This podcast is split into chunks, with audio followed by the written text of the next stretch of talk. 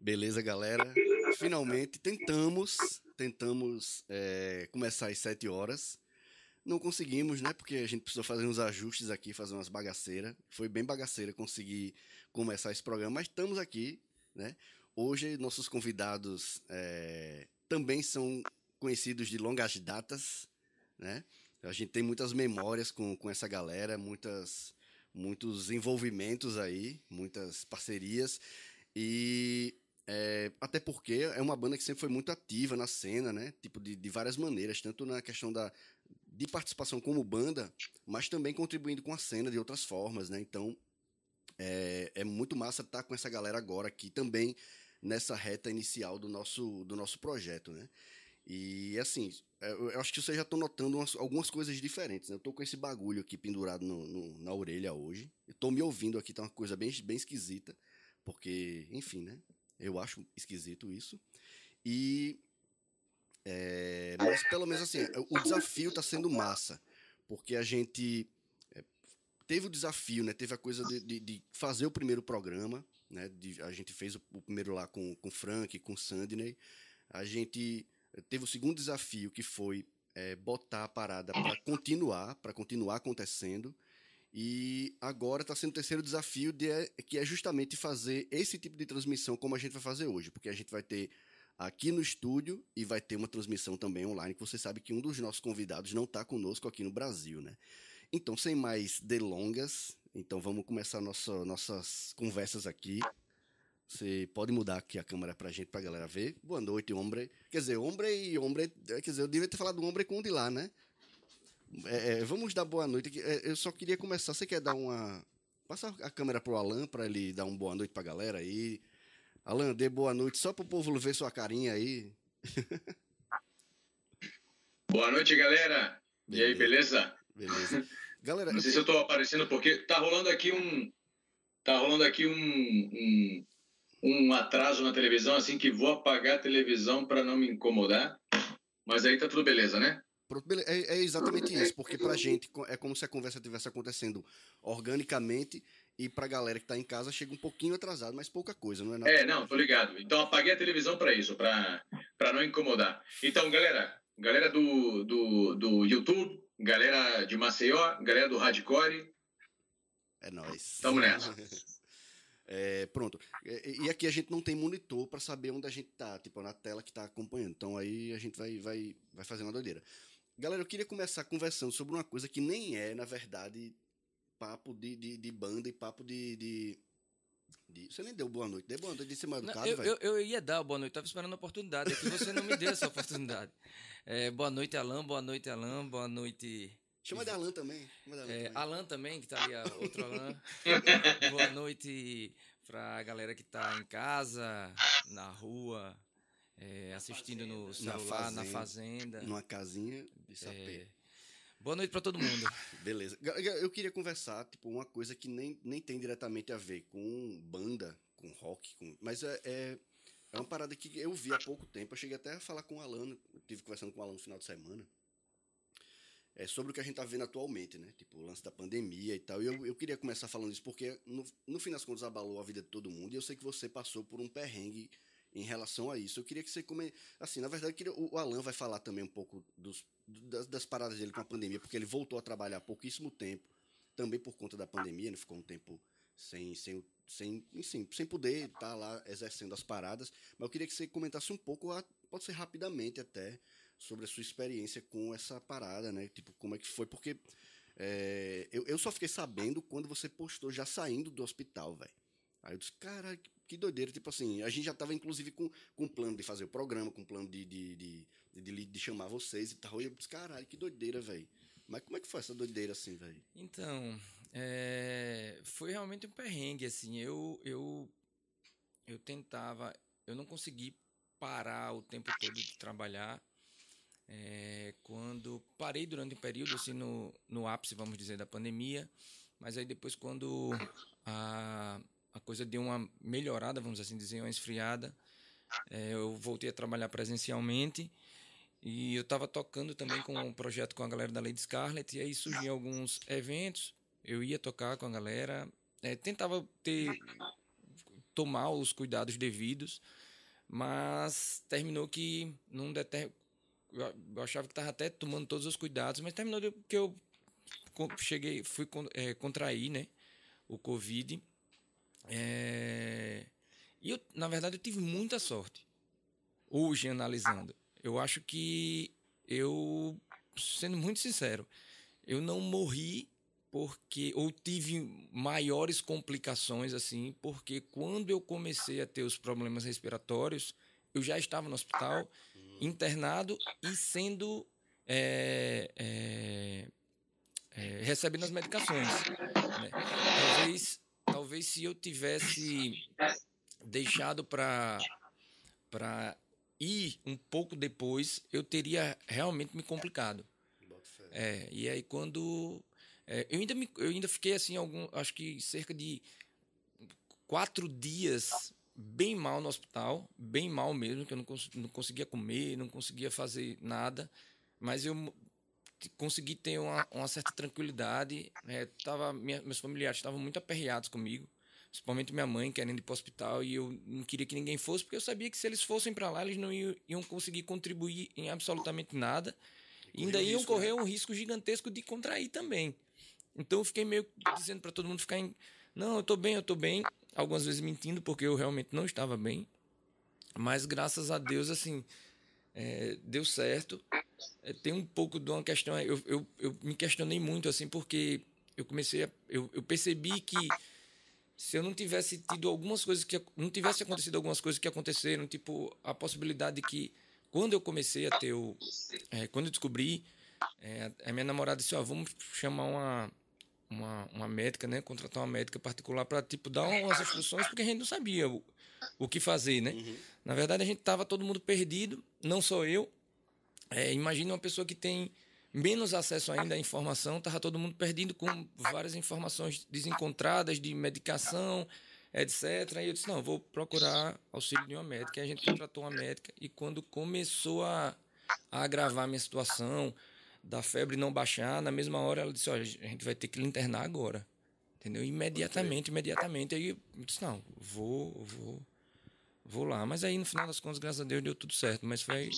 Eu, eu imagino a perda da galera. Meu irmão ficou um tempo no hospital. É, é, realmente uma coisa muito angustiante. Porque por mais que, que a gente ouça a notícia, não, tá bem, tá, tá, tá melhorando, mas, velho, tipo, a pessoa quer ver já a pessoa bem, tipo, de fato, né? E eu fiquei muito surpreso quando eu vi lá a sua foto saindo do, do hospital, é. assim, tipo, velho, não sabia nem que tinha entrado, quanto mais. Mas, velho, mas que bom que, que deu tudo certo para você, né, e tal. Infelizmente não é a realidade de, de boa parte das pessoas, né, mas que enfim, um perrengue da porra. Alan, velho, tipo, você não, não, não, não teve um problema como esse, mas você ficou, você voltou a trabalhar recentemente, né? Como é que foi essa, como é que foi essa temporada? Ou como tá sendo essa temporada de, de, de, pandemia por aí, né? É uma realidade um pouco diferente. Né? Você falou até em quinta onda. Que história é essa aí, velho? Não, tá rolando a quinta onda, porque teve uma, duas, três e quatro. E agora tá rolando a quinta onda.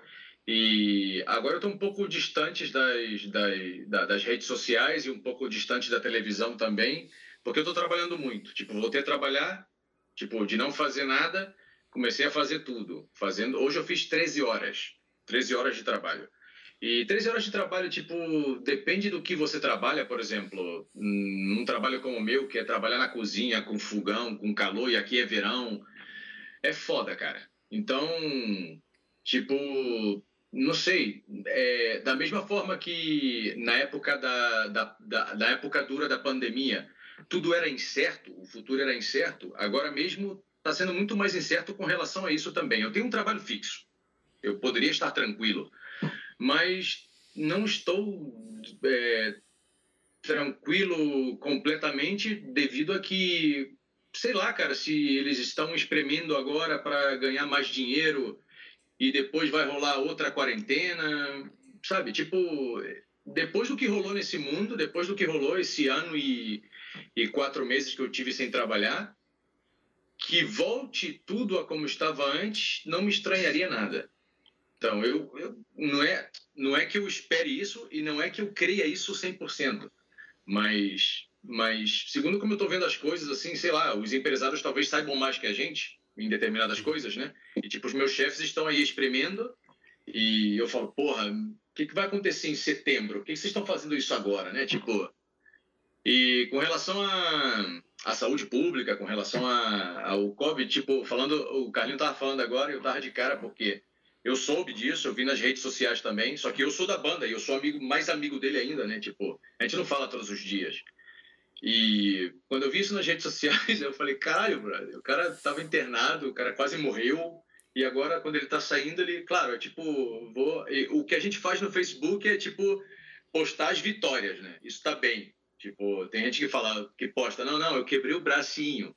Não, não, ele, ele postou quando ele saiu da parada e tava bem, né? Beleza. Porra, não sabia que ele tava com Covid, não sabia que nem que ele tinha namorada, sabe? Essa distância. Tô com ciúme agora. Essa, essa distância é foda, cara. Tipo, e o cara é da minha banda, né? Porra. É, eu falei muito de trabalho, porque eu trabalhei 13 horas hoje. Não, não precisa anotar tudo isso, Bota, não. Ô, ô, Alan, só para contextualizar pra galera aqui, que horas são aí na Espanha agora?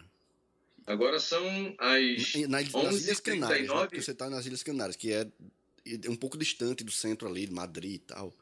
É, na Espanha, na Espanha principal, que é a Península Ibérica, seria às 12h39. Agora aqui são às 11h39, beleza? É, eu acordei às 5 e não dormi nenhuma. nada. Só acordei às 5, trabalhei o dia inteiro. De- Desculpa por isso, velho. Desculpa. Amanhã é Não, sua folga, Não teria não? um problema. É sua folga. eu, foi o que eu te falei. Eu me comprometi e também é um prazer pra mim estar aqui. Mas você vai folgar amanhã ou não? Vou folgar Vai amanhã. folgar, beleza. Porra! Não, não, tinha esse risco de não folgar, né? Daí eu falei pra você, não, se eu não folgar, eu vou fazer a entrevista sim ou sim, porque mesmo se eu não folgar, eu falo, porra, já tá, já tá, post... Já tá, já tá postada na internet, né? Já tá publicitada, já tá... Eu tenho que fazer essa parada, não vou deixar os caras pra trás. Vamos embora, vamos embora. Não, galera, isso é só pra, pra. Mais uma vez, a gente começou falando um tema que nem tem diretamente a ver com, com a banda, é muito mais por questão de. De assim, de, da gente é, é, falar dos cuidados que a gente ainda precisa ter. É uma doença muito, muito perigosa ainda. Aí a gente pode, você, a- a- de repente, uma pessoa desavisada pode até pensar que a gente está sendo contraditório em falar disso e a gente estando sem máscara aqui, pelo menos eu e o Carlinhos. É, um, um dos. E assim como na semana passada, semana retrasada, todo mundo. É, só o Lan que estava com máscara aqui. O Lan, quando veio para cá, ele estava com uma semana só que tinha se vacinado. A gente já se vacinou aqui, já tem um tempo. É, o Ivaldo também já se vacinou, ele fica com máscara, apesar de tudo, mas está vacinado. Porque esse é o, o- E a galera também, né? O, o Sandy né, e o Frank também tinham se vacinado. Esse está sendo o o ponto o mínimo para a gente conseguir, a gente ter essa, essa pouco de segurança. A gente sabe que ainda tem um risco, mas pelo menos a gente ainda é, coloca pelo menos isso como um filtro, assim, a- aos poucos a gente vai ter mais gente para poder chamar para cá, mas que é, a gente ainda mantém um pouquinho da distância, que a gente não está se aglomerando, não tem muita gente aqui no estúdio, então vamos manter os cuidados, porque isso é algo que é importante, né? Vamos todo mundo tentar sair de boa dessas, dessas correrias todas. Mas vamos começar, com, vamos falar do, do, do, do propósito da parada aqui, que é banda, né? Mutação, coisas das antigas, as duas bandas, né? Abismo e, e Mutação começaram em 99. Eu tenho uma memória, velho, eu não sei. Oi, Walter, era Mutação que tava na casa do João? Nas- era Mutação, né? Sim, sim. Mutação na nas, nas famosas festas. Deixa eu só me mostrar aqui, porque hoje tá foda, velho. É, é, E aí, galera? Boa noite. Não sei nem pra onde eu olho mais aqui, velho. Sério. Sim, falando nisso, é, é, eu acho que foi uma das primeiras, um dos primeiros contatos que a gente teve com, com os caras. Foi nas famosas festas na casa do João Carlos, lá na Gruta, velho. Ah, cara, eu lembro. Teve. Eu acho que eu, eu lembro dessa. Eu não sei se a gente tocou aquele dia, mas eu lembro que a gente tava Não, a gente, não, a gente não, tocou, não né? tocou. A gente também não tocou, na verdade. É, Eu lembro do Saulo, que tocou na banda. é, não, quem, quem, quem, quem tocava nessa época guitarra era o Marcão. É, Isso eu acho- mesmo, Marcão. é, Chegou lá com com, equipamento é, da foi, porra. assim. amplificador Excalibur Crater. Pode Na época, só, acho que só ele tinha aquele amplificador grandão lá. E eu lembro dessa festa, assim, não lembro com uma riqueza de detalhes, mas eu lembro desse É, fato. Eu, eu, eu lembrei, pô, dessa festa por esses dias, porque eu vi uma foto de vocês, tipo assim, naquela época que você usou moicano e tal, um com uma camisa do Rage Against the Machine, o outro com uma camisa do Pennywise, eu acho, não sei, Bad Religion, eu não sei. Eu achei interessante comentar dessas origens, assim, né, dessas, dessas correrias do começo. Vocês dois estão desde a primeira formação, não? Sim, o Alan. É quem permanece, né? Vocês É, dois. só- é, eu e o Alan. O Alan teve um lance engraçado e foi o seguinte: ele foi pro primeiro ensaio da banda, que foi na casa do Alex, Alex foi o primeiro guitarrista, que é o, o proprietário da, tatuador, é, isso, da Guitar Tattoo. E aí ele é, foi pro primeiro ensaio. Pra vocês terem ideia, é engraçado porque o primeiro ensaio não- a gente não tinha microfone, ninguém tinha, e aí a gente improvisou com um fone de ouvido grande, invertendo a polaridade e usando ele como microfone. E o Alan foi o primeiro ensaio, só que foi muito ruim. né? E aí co- e coincidiu de que era final de ano e surgiu uma, uma oportunidade daqueles empregos de, de, ver, de verão, é, de final de ano, né? No shopping. Aí o Alan começou a trabalhar, acho que na 200 milhas. Ele, ele vai poder Não, não. Não? Eu, eu trabalhei no. Eu acho que foi no mundo dos esportes. Ah, pronto. No shopping Guatemi. Isso, aí ele recebeu uma proposta para ir para o mundo dos esportes, trabalhar eh, de emprego, aí ele foi. E aí ele só foi no primeiro ensaio, aí a gente chamou um outro colega para para Aí continuar. ele, ele can- nesse primeiro ensaio ele foi cantar também. Ele foi cantar, Tá, tá. ele era, o- era o vocalista. Tá. É, e aí ele foi pro primeiro ensaio e já pediu demissão no primeiro. e aí é, a gente continuou ensaiando, né? Aos trancos e barrancos. E aí é, tinham. Foi quando a galera abriu um estúdio ali no antigo é, Barrastão, que era ao lado do, do Esquina Brasil. Não sei se vocês vão lembrar, ali do lado do É porque Esquina. a gen- a gente sempre teve estúdio, velho. Aí não sai dessas É. coisas, não. Ali do É. lado da esquina tinha um, tinha um estúdio, que depois até durante um tempo foi do Daniel, e aí teve algumas trocas lá de... Era um estúdio que era em frente ao antigo Maria Tequila? É, isso. Eu lembro, cara. Isso. Ele lembra, porque ele tocava em outras coisas. Pronto. Não, mas eu, a gente nu- nunca ensaiou lá, não. Nem eu ensaiei lá com pagode foi. nenhum, não, da vida, não. Mas eu lembro que na época do. Do Tribute Show lá. Do Tribute Show, a gente se encontrou muito ali pra, pra organizar o show, tá É, ligado? então, aí ele tinha, tinha esse estúdio lá, que era mais próximo da gente, e aí a gente coincidiu de que no ensaio específico o Alan tinha saído, né? Tinha, terminou o período lá, o, o emprego dele por temporada, e aí ele foi lá no, no estúdio e voltou pra banda, e ficou um período dois vocalistas cantando, tipo, estilo Planet Ramp. E quem era, cara? Quem era, quem era a galera nessa época? Cara, como era o nome dele? Do que era amigo do André, que morava lá na Quadra 9. Né? Falou apelido, porra. Tá com vergonha, cara? Não, Falou era o apelido, Fabinho, gato. não era o Fabinho? Gato. Não, O gato. ga- não, não era o gato na época, não. Ainda, ainda teve gato, foi também. Não, não, esquece essa história do gato. Não, peraí, peraí. Que, que, teve outro vocalista, cara? Eu não lembro. Cara, você cantou com o Fabinho. Você e o Fabinho na época. Quem é o Fabinho, cara? Não, não, boa. Eu tô, tô com a memória de merda. Quem é Fabinho? Cara, Fabinho, você, você ficou cantando tempo com ele. Tô, por exemplo, tocou no Babassom com ele, tem um vídeo. Ah, o Fabinho. Esse é o gato, né? Não, não é. Se você Ah, acha ele pô. um gato. Ah, tá, não, tá, tá, tá. Fabinho, claro que eu lembro do Fabinho, pô. Claro, eu não lembrava do nome. Eu pensava que esse era o gato, cara. O Não, do não. moreninho do olho verde e tal. É isso, isso, isso, isso, isso. Eu acho que é isso mesmo. É, acho que ele- acho que ele se situ- situou. Foi, foi, foi. E, galera, o Ivalter falou quase agora em Tribute Show. Eu, eu- outra memória que também me falha, eu não sei se vocês participaram do primeiro. Não. Acho que sim. Não, Não, do- não com mutação. Com Não. Overground, né? Overground. É, a Overground participou, mas a gente não tocava. Quem tocava era o Yuri, bateria. Pra você não, na bateria? Não, era o Yuri. Ah, tá. Era Eu o achava que Yuri. era você. Não, era o Yuri. Fazendo cover do Green Day, né? Tá chegando Isso. pra. O, tu tá, tá saindo. Ah, foi mal. O Yuri, o Yuri hoje toca. é, não sei quais bandas, ele toca em algumas bandas de pop, né? Que é o Yuri, o Yuri Papas, é? Yuri Ele Papas, toca isso. na Jam 80. com Isso, Deral- isso. E toca na Gato Zarolho também, bateria. Tocou na Alforria Fabinho. também. Tocou na alforria.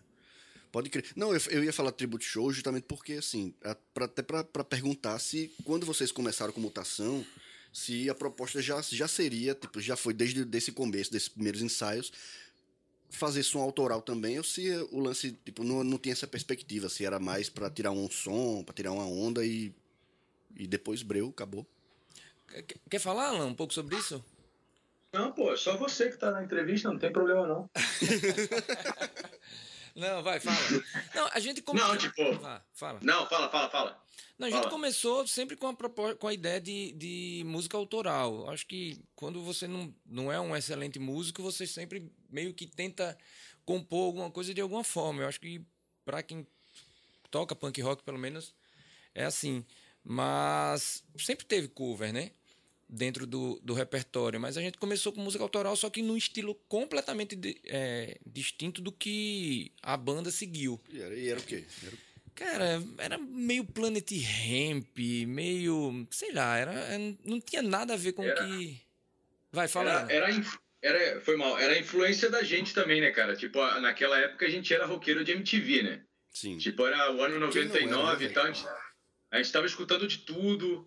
Tipo, da mesma forma que a gente escutava. Por exemplo, a gente é uma banda. Hoje em dia a gente é uma banda de punk, de hardcore e tal. É melódico. Mas a gente já escutou de tudo. A gente escutou new metal, tipo, a gente escutou metal, a gente escutou pop rock, a gente escutou de tudo. E naquela época eu tinha 17 anos, mais ou menos. Punk rock hardcore eu curto desde moleque, desde. Eu acho que desde 14 anos eu conheço Bad Religion. Só que não era o meu estilo favorito. Eu gostava dessa banda, mas o estilo como como como para adotar para minha banda, para nossa banda, isso aí aconteceu depois, porque foi quando a gente descobriu que isso aí é o que a gente fazia melhor. Sabe, a gente tentou outros estilos e tal. Eu acho que a gente fazia melhor co- coisa própria que, que, que cover. Isso já aconteceu com muita banda também, incluso banda famosa, tipo Ramones, por exemplo. Eles tocavam eles tocavam música própria porque não conseguiam tocar cover, porque era muito ruim, sabe? Então eles não conseguiam reproduzir canções de, de sei lá, de, dos Beatles, dos Rolling Stones e tal. Então eles faziam canções próprias, porque assim soava melhor. E a gente e a gente fez mais ou menos a mesma coisa. A gente fez cover também, só que cover tipo só pra para tocar em qualquer lugar. Tipo a gente tinha pressa, a gente era moleque, a gente tinha pressa. Tipo ah, vamos tocar isso aqui do do, do Plant Ramp. Tipo, a gente misturava tudo, Nirvana, Plant Ramp, Charlie Brown, até Charlie Brown a gente já tocou, sabe? A gente nem gosta muito de Charlie Brown. Eu respeito, tipo, mas eu depois eu deixei de gostar, tipo, eu, era aquela coisa de, de, de, de, de fazer, de reproduzir o que a gente via na, na MTV, né? E- Eu, acho que eu me identifico totalmente com essa, com essa história que você tava contando aí, pô, porque no começo o Abismo também era isso. No, no primeiro, nos, nos primeiros repertórios a gente tinha Blink, a gente tinha, sei lá, Legião Urbana. A gente chegou a fazer É. cover. No, no primeiro tributo show a gente fez cover de Silverchair, velho. Tipo, imagina, eu, eu- eu- hoje em dia, tipo, a banda acabou fazendo né, o som autoral, com eu cantando gutural, mas eu cantava Silverchair, tá ligado? Então, depois a gente foi a realmente limando. E a gente pe- percebeu exatamente isso, que fazia melhor esse tipo de som que a gente faz. É por isso que a gente não fez outras coisas. Senão talvez A gente tocou Silverchair, a gente tocou Black Sabbath. Cara, Black crer. Sabbath. Que não tem nada a ver com nada. Eu falei, porra, mas eu gostava pra caralho de Black Sabbath. Cada um aportava a sua. Cada um chegava com a sua influência. Tipo, ó, vamos tocar isso aqui, vamos tocar isso aqui. Cada um, né? Tipo, todo mundo participava. Então era uma banda que era uma mistura. Porra, mutação. Isso é uma mutação, isso aí é um bicho doido. Tipo, era uma mistura de um montão de coisa. O, o Como nome- é que a gente descobriu Bad Religion? Porra, Bad Religion, que foi nossa maior influência, Pennywise e tal, segundo lugar. Mas, tipo, eu sempre gostei de Bad Religion. Carlinhos, eu não sei se conhecia antes. Mas, tipo, o Não. Carlinhos também adorou e eu acho que hoje é fã do Bad Religion. Igual a galera da banda em geral, né? Tipo, sempre foi. E isso aí foi o que mudou a vida da gente, cara. A gente começou a tocar isso e falou, porra, a gente tem que fazer isso aqui, essa parada assim, sabe? Tipo, tocar Esse desse jeito. mutação que você falou até falou, destacou, mutação, isso- mas o nome tem a ver com, essa, com essas paradas do começo? Que- Como é que foi esse nome também? Quem foi Tem, que deu tem um pouco, na verdade foi o seguinte, a gente tava meio que fazendo, como toda banda, né? Começar, ah, vamos, vamos reunir aqui as possibilidades de, de nomes. E, é isso, De abismo seria Orion, velho. O nome feio da peste, mas vai. e aí tinham várias possibilidades. E o, e o Alex eh, tinha sugerido a ideia de mutação. A gente não tinha aceitado muito bem, assim, de início o nome. E aí rolou um- uma coincidência muito engraçada. Nesse final de semana, assim, logo depois do primeiro ensaio, eu fui para um, um churrasco, alguma coisa do tipo na casa da, de uma tia minha que tinha lá na Massagueira. E aí, é, alguém tinha pedido alguma coisa de comida chinesa e veio aqueles biscoitinhos Da sorte. da sorte que você quebra e aí tem uma frase, né? E quando, curiosamente, a frase que tinha era é, tudo no mundo está sujeito à mutação. Esta é a eterna lei da Terra. Aí na hora, eu disse, oh, tem que ser esse nome, então é isso. Aí Tem ficou. até mistério na Ô, Zó, parada. Ô, Zó, Oi. eu acho que você. é, não que seja verdade o que você está falando. Não que não seja verdade o que você está falando, que, que foi verdade, porque eu lembro disso. Mas eu acho que você está confundindo as épocas. Tá confundindo as épocas. Eu acho que isso rolou depois que já tava o nome já. Não, não. Foi, foi pouco tempo, assim, ainda tava, no, ainda tava na discussão. Foi não foi tão poético assim a parada. Pô, foi, não. foi porque você não conseguia sentir muito bem Tá, é, é, só uma entrevista para o canal de YouTube, cara. Não é, não é escrevendo a nossa biografia. Não precisa ser tão poético. mas foi, mas foi assim. Você já provou que a sua memória não tá boa. Então, é. a galera vai confiar mais em mim. Não, beleza, beleza. Galera, vamos deixar essa teve, teve o um ponto de virada, né? Claro, tipo, é, depois disso, a galera foi, foi incorporando cada vez mais sons próprios e tal, e vocês chegaram à gravação do, do, do primeiro disco, lançamento do primeiro disco. Eu acho que isso foi um. Sempre é um ponto de virada muito, muito forte para as bandas, né? Como é que foi esse, esse momento para vocês, assim, de da gravação? Como é que vocês chegaram a isso? Como é que, como é que foi a, a, como é que vocês percebiam já um pouco antes? Porque eu lembro que eu cheguei a ouvir uma versão é, antes de, de, algumas músicas, tipo assim, Crime de, de ódio. Eu lembro que eu, que eu cheguei a ouvir numa, numa versão é, demo, sabe? Ao vivo. Ah, é, não sei se era ao vivo, velho. Esse era... era ao vivo, era. Pronto. Não gravou por canal, é, Crimes de ódio e algumas outras músicas a gente é, gravou. Ah, Otimismo Aparente, a gente gravou ao vivo, mas não era em show, né? Não, é isso, é. Não, não. Junto. Tá, tá, não, pode crer, pode crer. Então era. Mas assim, eu, eu cheguei a ouvir algumas músicas antes. Mas assim, é, como foi a. Como é que foi para vocês, né? Tipo, a, a, o lance de gravar. E como é que vocês perceberam que o, o que o público começou a reagir àquilo que vocês tinham lançado e tal? Cara, é, a gente. É, o CD Porquê a gente gravou ele, acho que três vezes, não foi, Alan?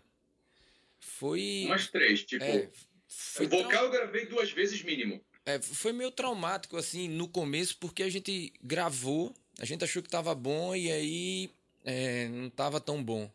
E aí a gente, mais pra frente, a gente resolveu gravar novamente. E aí foi quando o, o Daniel entrou na banda. E aí, como ele tinha um estúdio, né? É, possibilitou que a gente pudesse fazer uma gravação mais legal. A gente fez uma gravação, mas aí também não ficou satisfeito. E aí foi quando veio realmente a ideia. A gente já tinha um repertório. E aí disse: não, agora vamos gravar de vez. Aí a gente gravou. Quando a gente, a gente ia lançar por conta própria, e assim, a gente já tinha decidido: ah, vamos juntar a grana aqui, cada um dá uma grana, a gente manda prensar os discos e vamos vender, né?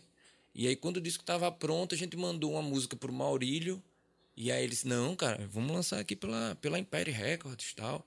Aí a gente lançou pela Empire o primeiro disco, né?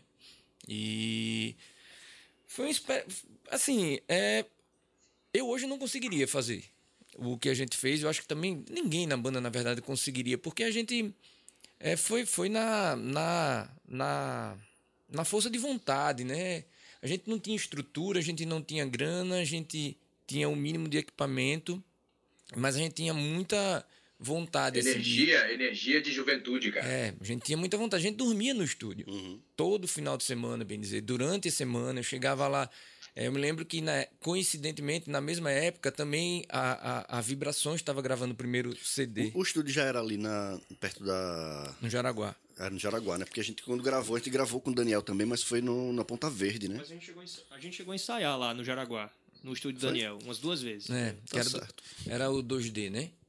E, ah, tá. é, e aí, é, na, na mesma época, a Vibrações também tava gravando o, o, disco deles. E aí a gente ficava revezando. Eu meio que tive que aprender a mexer no Pro Tools para ficar editando uhum. uma coisa ou outra. E passava madrugadas lá.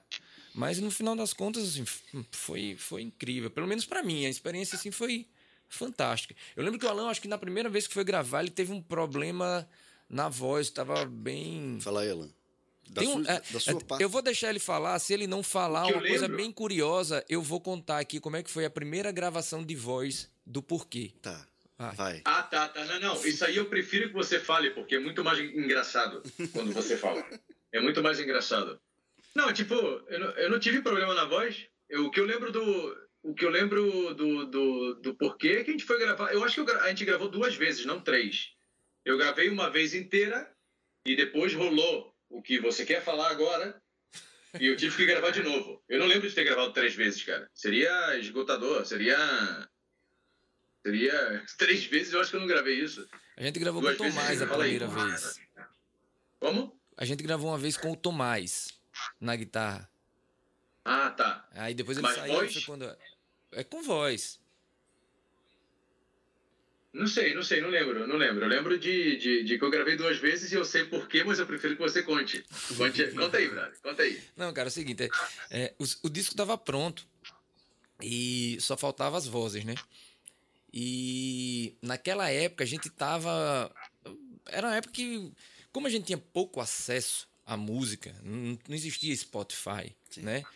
E um pouco antes era mais difícil ainda, né? Mas aí nessa época já tinha um, um certo acesso. né? No máximo tinha o Napster, né? Que Tinha o bem- Napster, é. Mas aí às vezes faltava computador, faltava acesso à internet, enfim. É, e aí o que chegava, o que a gente rece- rece- recepcionava de música, a gente ouvia muito, até realmente enjoar. E nessa época a gente estava ouvindo muito descarga. E aí o disco estava pronto, a- a- o instrumental estava gravado. E aí o Alan chegou e ficou lá para gravar, né? Disse, não, amanhã é o dia do Alan, ele vai gravar o- os vocais. E aí todo mundo, pô, a gente esgotado, já ninguém aguentava mais estar dentro do estúdio. E ok. Aí ele comprou. E aí, Alan, como é que foi? Não, tudo certo. Pô, ficou irado, muito massa, ficou show de bola. Aí, ele disse, pô, quando chegou no estúdio, velho, tava muito ruim.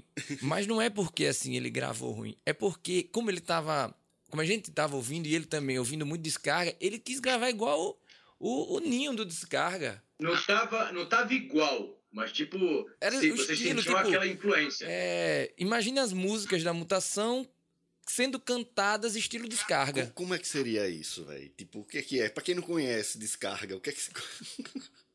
Porra, descarga. Cara, descarga é uma parada. É grande core, né? Tem uma parada tipo meio gritada e com aquela voz de moleque, tipo. Eu,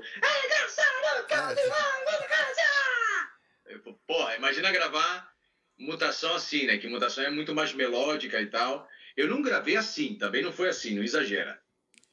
Mas, mas é, o Carlinho notou essa, o Bozão notou essa, essa influência. Tipo, era uma mistura entre mutação e descarga, porque eu tava escutando muito descarga, tava viciado nesse disco. Aí eu gravei, porra, depois que ele falou, eu comecei a me ligar assim e falei, pô, é verdade, cara, tá, não é assim que eu canto, não. Mas, porra, eu, não foi eu que tava no computador gravando as paradas. Ninguém me falou nada, cara, quando eu tava gravando. Eu gravei até o final. Só no dia seguinte, só no dia seguinte falaram, porra, isso aqui tem que gravar de novo, tá ruim. Não é assim que você canta. Mas é Eu porque acho que todo mundo tava cansado. É, Claro, não, foi o Tássio que tava com você. E aí não tinha ninguém da banda, foi só você e o Tássio. Não, era ele. Era É, ele. era o Tássio. Ah, então ele gostou, pô. Devia... se, se, esse, se esse material existir, devia... Via tona. né? Imagina, Não sei se tem cara. alguém aí. Não, não tem não, cara. Imagina. Não tem. Pode que, galera, falando de show, a gente, é, claro, a gente, as duas bandas, a gente tocou junto em, em vários momentos, assim, eu lembro, eu tava até comentando com o Alan no final de semana, eu lembrei de um show, velho, de um show a gente tocando no Jacintinho, a gente foi tocar num um showzinho que era um primeiro andar, assim, a gente entrava num corredorzinho assim, estreito, e depois ia pro primeiro andar, eu lembro que eu tere- até tirei uma onda lá, eu, eu, eu, eu tava no palco assim, você tinha descoberto a gravidez, né? E tal. Eu disse, Carlinhos, vai ter que, ter deixar a vida de vagabundo agora. Aí depois eu parei disse, velho, bem, a gente tira onda assim, mas eu falei no palco e tal, o cara pode não ter gostado. Depois você até riu na hora, assim, mas depois você, rapaz, o bicho pode não ter gostado. Mas eu quero que você fale de show, velho. Assim, a gente passou é, esse momento, quando a gente tocou no Jacintinho, eu lembro que poucas eram as casas de show. Assim, tinha, teve uma abertura antes, nas antigas tinha um monte de casa assim, é, tipo Jaraguá Estudo, essas paradas, mas depois passou por meio uma escassez, né? Assim, antes da gente ter a fábrica 86.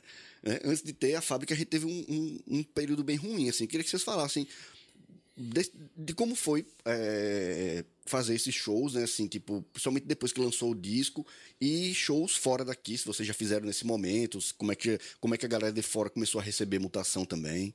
Né? Essas paradas sobre apresentações. É, na verdade, Alan, assim, é uma, é também é uma opinião muito particular minha, né? Eu, eu nunca achei que, que não tinha casa de show. Que faltava, na verdade, naquela época, eu acho que era mais espaço. Sim, sim. E, e- Não, é exatamente é, isso. Tipo, a gente. A, a- o rock, é, principalmente o rock underground, assim, que é o que a gente fazia, ele não tinha espaço. Hoje em dia tem bem mais espaço. E hoje em dia talvez falte mais bandas, assim, para estar tá correndo atrás desse espaço, tá mostrando. Eu, eu- é, muitas bandas eu acho que migraram também para outros estilos, enfim. E a gente não tinha espaço para tocar, a gente ensaiava, ensaiava, a gente percebia uma evolução, que a gente ensaiava muito, a gente se dedicava à, à banda, e aí ninguém chamava a gente. A gente, tipo, implorava para tocar em alguns eventos, em shows, e, ninguém dava oportunidade. A partir daí foi que surgiu o lance do Quartel do Rock, né? Sim. O Quartel do Rock. Você vai falar de Quartel do Rock agora? Não, não vou falar não, o Quartel do Rock, mas assim, ele, ele surgiu, surgiu justamente a partir de uma necessidade da, da gente tocar. O primeiro show que a gente fez na vida foi no condomínio Nice, ali no Poço, numa festa de Natal. Bom, Aí você, você imagina. Cara, você sabe quem cantava nessa época na banda? O Alan tinha saído, a gente tinha chamado um. Ah, foi na época do. do como é? 200 milhas, não? Então, é? foi antes. É, então, foi na época da. Mais ou menos né, na- nessa época, assim, nessa- nesse período houve uma, uma transição de vocalistas. E um deles. Pô, como é o nome dele, cara? Eu, vou lem- eu, não, eu não vou lembrar. vou- não vou lembrar o nome dele aqui, mas ele já teve uma banda de. de Brega, era o Príncipe do Brega. Vixe. Sabe quem é? Cara, Trash, pô, irmão. outra É o coisa irmão que eu do não Trash, irmão do Bruninho, é. É, Como é o nome O dele? nome dele eu não sei, cara. É. Então, ele foi o vocalista nessa. Ele também só fez um. Só fez esse show aí, tocou Raimundo e tal, ele cantava bem. É, E aí esse foi o primeiro show. A gente tocou, acho, umas quatro músicas, e aí o síndico disse, ó, vamos parar aí. o pessoal já começou a reclamar, e a gente, tá, beleza.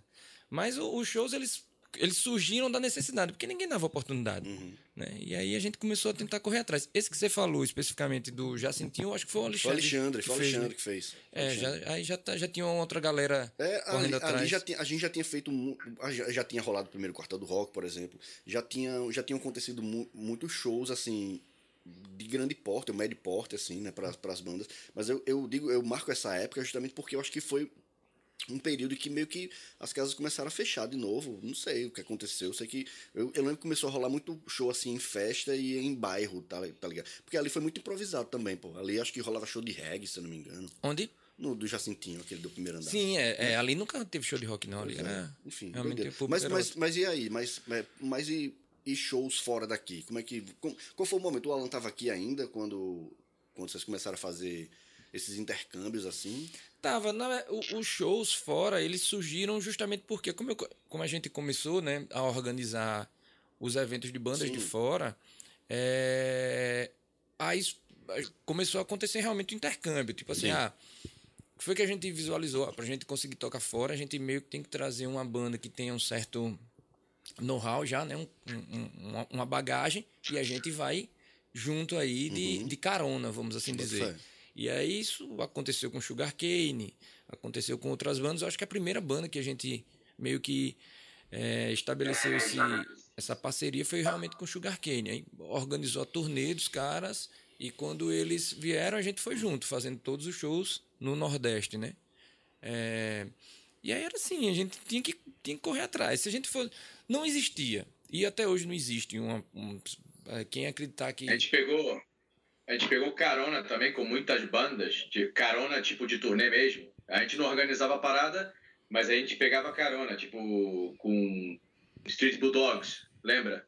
Que a gente Sim. fez turnê com eles também. É, alguma com Dead Fish a gente já fez também, né? Tipo, não foi a turnê, mas tipo, alguns shows fora também a gente fez, né? Tipo, em Fortaleza e tal. Natal. Natal. É, então, era, era. É muito difícil você receber um convite exclusivamente para a banda. Depois, quando a gente lançou o disco, aí a gente começou a receber esse convite. É, e quando o disco já estava já tava bem difundido, assim. Quando a gente foi lançar o. Depois que a gente é, lançou, foi em Fortaleza, tocou, pegou as, as cópias e aí começou a divulgar né, o, o, o disco. Quando a gente voltou, já com o disco lançado para Fortaleza, foi o primeiro show realmente assim da mutação. Tipo, a banda principal vai ser a mutação. E a gente ficou impressionado, porque quando chegou lá, o Maurílio falou: Carlinhos, é, você vai ficar impressionado hoje. Aí a gente ficou, ah, não Tá deu de muita tá bola, né? Tipo, não, assim não deu muita bola. Ah, vai ficar impressionado, tá, beleza, tá, mas. Só que quando chegou lá, o Rei Roll tinha 900 pessoas. E era um lugar que cabia 1.400 e poucas bandas conseguiam fazer Uhum. aquilo, né? Tipo, só Dead Fish, bandas e a gente ficou impressionado, pô. Como Caralho. é que a gente é, que massa, né, que veio tantas pessoas aqui prestigiar a banda e e assim foi. Bota fé. Eu, eu queria. é, eu, eu tô na dúvida aqui. Eu tô, tenho uma pauta aqui com alguns temas e tudo. É, eu queria falar de Fábrica 86, mas antes de falar de Fábrica 86, esse período que você né, atuou mais como até produtor né, de, de shows e tudo mais, é, eu queria que você. Eu queria resgatar uma história que aconteceu num show É, teve uma treta, não sei como é que foi. Como é que foi esse negócio, Alan? Como é, rolou alguma treta no show de mutação, não? Foi há muito tempo atrás, parece que tinha um cara que era meio careca assim. e, e, e, eu não sei como é que foi a história. É, é tipo assim. Não, não, fala, fala. Deixa, pergunta deixa, bem, fala com propriedade. Pergunta bem. Deixa o eu lixo. dizer a história como eu vi fora. Como eu vi fora. Porque eu não tava no show. Eu disse, véi, alguém disse, né? Não lembro nem quem. Rolou uma treta no show da mutação. Uns caras lá, skinhead, foram tretar com a banda, não sei como, não sei como é que aconteceu. E o cara, o tal do Skinhead, levou um cacete da galera, da, começou com a galera da banda e depois o público deu um cacete no cara e depois botou para fora. Foi isso que eu ouvi, mas eu não sei se foi isso que aconteceu. Eu queria ouvir não, de vocês. São várias versões, são várias versões. Você quer escutar a minha versão, Fala, né? Falei, falei. A minha versão, fale, fale. a minha versão é muito pobre. Minha versão é muito pobre. Não tem, não tem muita. Poderia ser bem rica, né? Não Poderia... sei, é a minha versão. tipo, olha só, o que eu sei é que antes disso já tinha treta com esse cara. É... Foda-se, eu tô na Espanha, não tô nem aí. É lixo, não sei nem quem é. Você, porque você coloca ele na minha frente agora. Eu nunca não sei o nome desse cara. É porque a gente Se colocar ele na minha frente agora, eu não reconheço esse cara. Pois é. Pra você ver. Então, tô nem aí. Foda-se. Mas vou falar. Antes disso, antes desse show que você, tá, que, que você se refere, que foi na fábrica, na mesma fábrica, quando não se chamava fábrica, rolou outro show que eu acho que o Bozó deve saber que rolou uma treta com Jonas, talvez, né, Bozó? Foi. Tipo, Jonas e algum amigo jiu-jiteiro no banheiro que pegou ele na orelha assim e tal, tipo, tirou, tirou da orelha dele assim e tal. Rolou uma parada assim. A minha versão é muito pobre, já te falei. E falando do show, eu lembro que, que eu não sei nem quem é um lixo. Então eu tava cantando. É um lixo, pô. Eu tava assim, é um lixo. Mas eu não sei nem quem é, porque eu não, eu não lembro da cara dele, eu não sei quem é. Eu não... Então eu tava cantando e tá, se sabia. Eu, eu, eu tinha escutado que ele tava por aí. Tipo, alguém falava, ah, aqui tá esse cara skinhead outra vez, esse careca, tal, não sei o quê. Aí eu, tá, foda-se, tava cantando, né? Tipo, e o não sei se foi o Daniel, que o Daniel tocava nessa época, não sei se foi o Daniel que me falou assim, tipo, porra, oferece essa música aí pra esse careca e tal. Aí eu, beleza, eu no microfone, peguei o microfone e ofereci a música para ele, de maneira irônica, de maneira sarcástica. Falei, essa música vai pro lixo. Daí, comecei a cantar, eu com a minha maneira inocente de cantar, não estava olhando para todos os lados, eu estava cantando, estava sentindo a música e tal, e do nada eu escuto pum, pum, pum. Que porra é essa? Esse pum, pum, pum foi que tudo isso aconteceu nesse momento. Eu não tinha visto nada. Tudo isso aconteceu nesse momento. Esse pum, pum, pum foi o barulho do Daniel soltando a guitarra e dando um diretão no lixo, porque ele ia subir no palco para bater em mim. Daí o Daniel soltou a guitarra e pum! Aí, da mesma maneira que subiu, ele voltou eu acho que foi isso. Isso é o que eu lembro, né, Bozó? Foi alguma coisa assim, né? Não, foi isso. Foi falta, Daí, falta peraí, peraí, peraí. Falta coisa, falta coisa. Não, falta, que eu lembro. Não é tão pobre, não, assim. Não, peraí, peraí. Eu falei alguma mentira, não? Você não, tava, não, Você tava de olho fechado na hora e não viu direito. Então. Não, eu não vi, eu tava cantando. Eu tava cantando e emocionado, né? Daí depois. daí depois, é, quando rolou isso tal, rolou aquela tretinha no público, galera Aí eu comecei a falar merda, né? tipo, porra, esse cara tem que ir pra fora, não sei o quê, tal. O típico. O típico de quando rola uma, uma parada assim, no, ainda mais contra você, né? Daí eu olhei para baixo e tinha um cara, um cara mais velho, eu lembro de. Eu tô falando que eu lembro. Tinha um cara mais velho, careca também, tipo, com o seu suspensório aí, é. tipo, é. botão, né? Tipo, com o seu uniforme. Né? Olhando, é, fantasiado, olhando pra cima e falando: Porra, o que, que você tá falando de skinhead aí? Eu sou skinhead também e tal, não sei o quê. Aí eu, ai, você admite, né? Você é skinhead? Eu, eu admito, eu sou skinhead. Claro, a galera em volta dele só que era um cara meio carecão, fortão, velho, mas era tipo. Era encorpado, né? Aí, pô, os molecão do hardcore não, não iam fazer nada. Estavam lá do lado dele falando, não. E, ele, e o cara lá, tipo. Botando tipo, mostrando quem era e tal, né? Pô, a gente fez o show, terminou o show. Do nada eu baixo do, do palco e tal, começo a conversar com a galera. Já, já tinha isso passado, já tinha. Aí eu vejo o Daniel conversando com esse, com esse senhor. com, com esse senhor mais velho. Daí vai e me apresenta esse senhor. Claro, era um senhor legal. Tipo, tipo ah, não quero brigar, não, eu só, eu só te, eu defendo a minha ideologia tal, não sei o quê, não quero brigar. Nessa época a gente estava buscando. A gente tinha muita energia para isso também, né? Tipo, a gente estava buscando tudo que fosse contra as nossas ideologias, a gente estava aí para para meter o pau, né? Pode crer. Daí ele me apresentou esse cara, ele falou, então, ele, é, falou, ele falou outras outras maneiras de ser skinhead que não eram a que a gente pensava. Daí ele ensinou ele, ele pra gente que não era fascista. Porque o outro lá eu sei que era fascista, sim. Mas não tem como não ser, né? É, mas basicamente foi o seguinte, essa foi uma época. Era depois. Nacionalista, digamos. É, quase é a mesma coisa. É a mesma coisa, no fim das contas. É, eu. eu é, depois eu. eu Dessa que, galera, né? Só pra ficar é, claro. Depois eu meio que comecei a. Você vai conversando com um, com o outro, e aí você fica sabendo de, de algumas histórias, né? E aí, na verdade, é, era uma galera que, que estudava. Esse cara que ele falou, esse coroa, ele era professor lá da Cefet, né? E eu não vou falar lixo porque eu realmente não lembro o nome dele, senão eu até falaria. Mas é, ele estudava lá, era estudante lá, acho que. Não sei se era de. Não, não vou lembrar qual era. E meio que tinha um núcleo dentro da Cefet na época, que nem se chamava EFAL, era Cefet, que propagava essas ideias e esse núcleo ele também estava muito presente lá em São Miguel dos Campos. E eles tentavam, começaram a meio que difundir essas ideias ultranacionalistas de uhum. carecas do ABC uhum. em, em Alagoas. E quando foi num. Teve um evento que. Esse show aí da, da briga foi no show do Street Bulldogs, né? E o vocalista do Street já foi. É, é, salvo engano, ele já teve algum tipo de ligação ali no, no movimento Carecas do Brasil e tal. Uhum. Mas curiosamente. Aí por isso também eles gostavam de Street Bulldogs foram pro show. Sim, entendi. E é, um show antes, eu nem tinha percebido.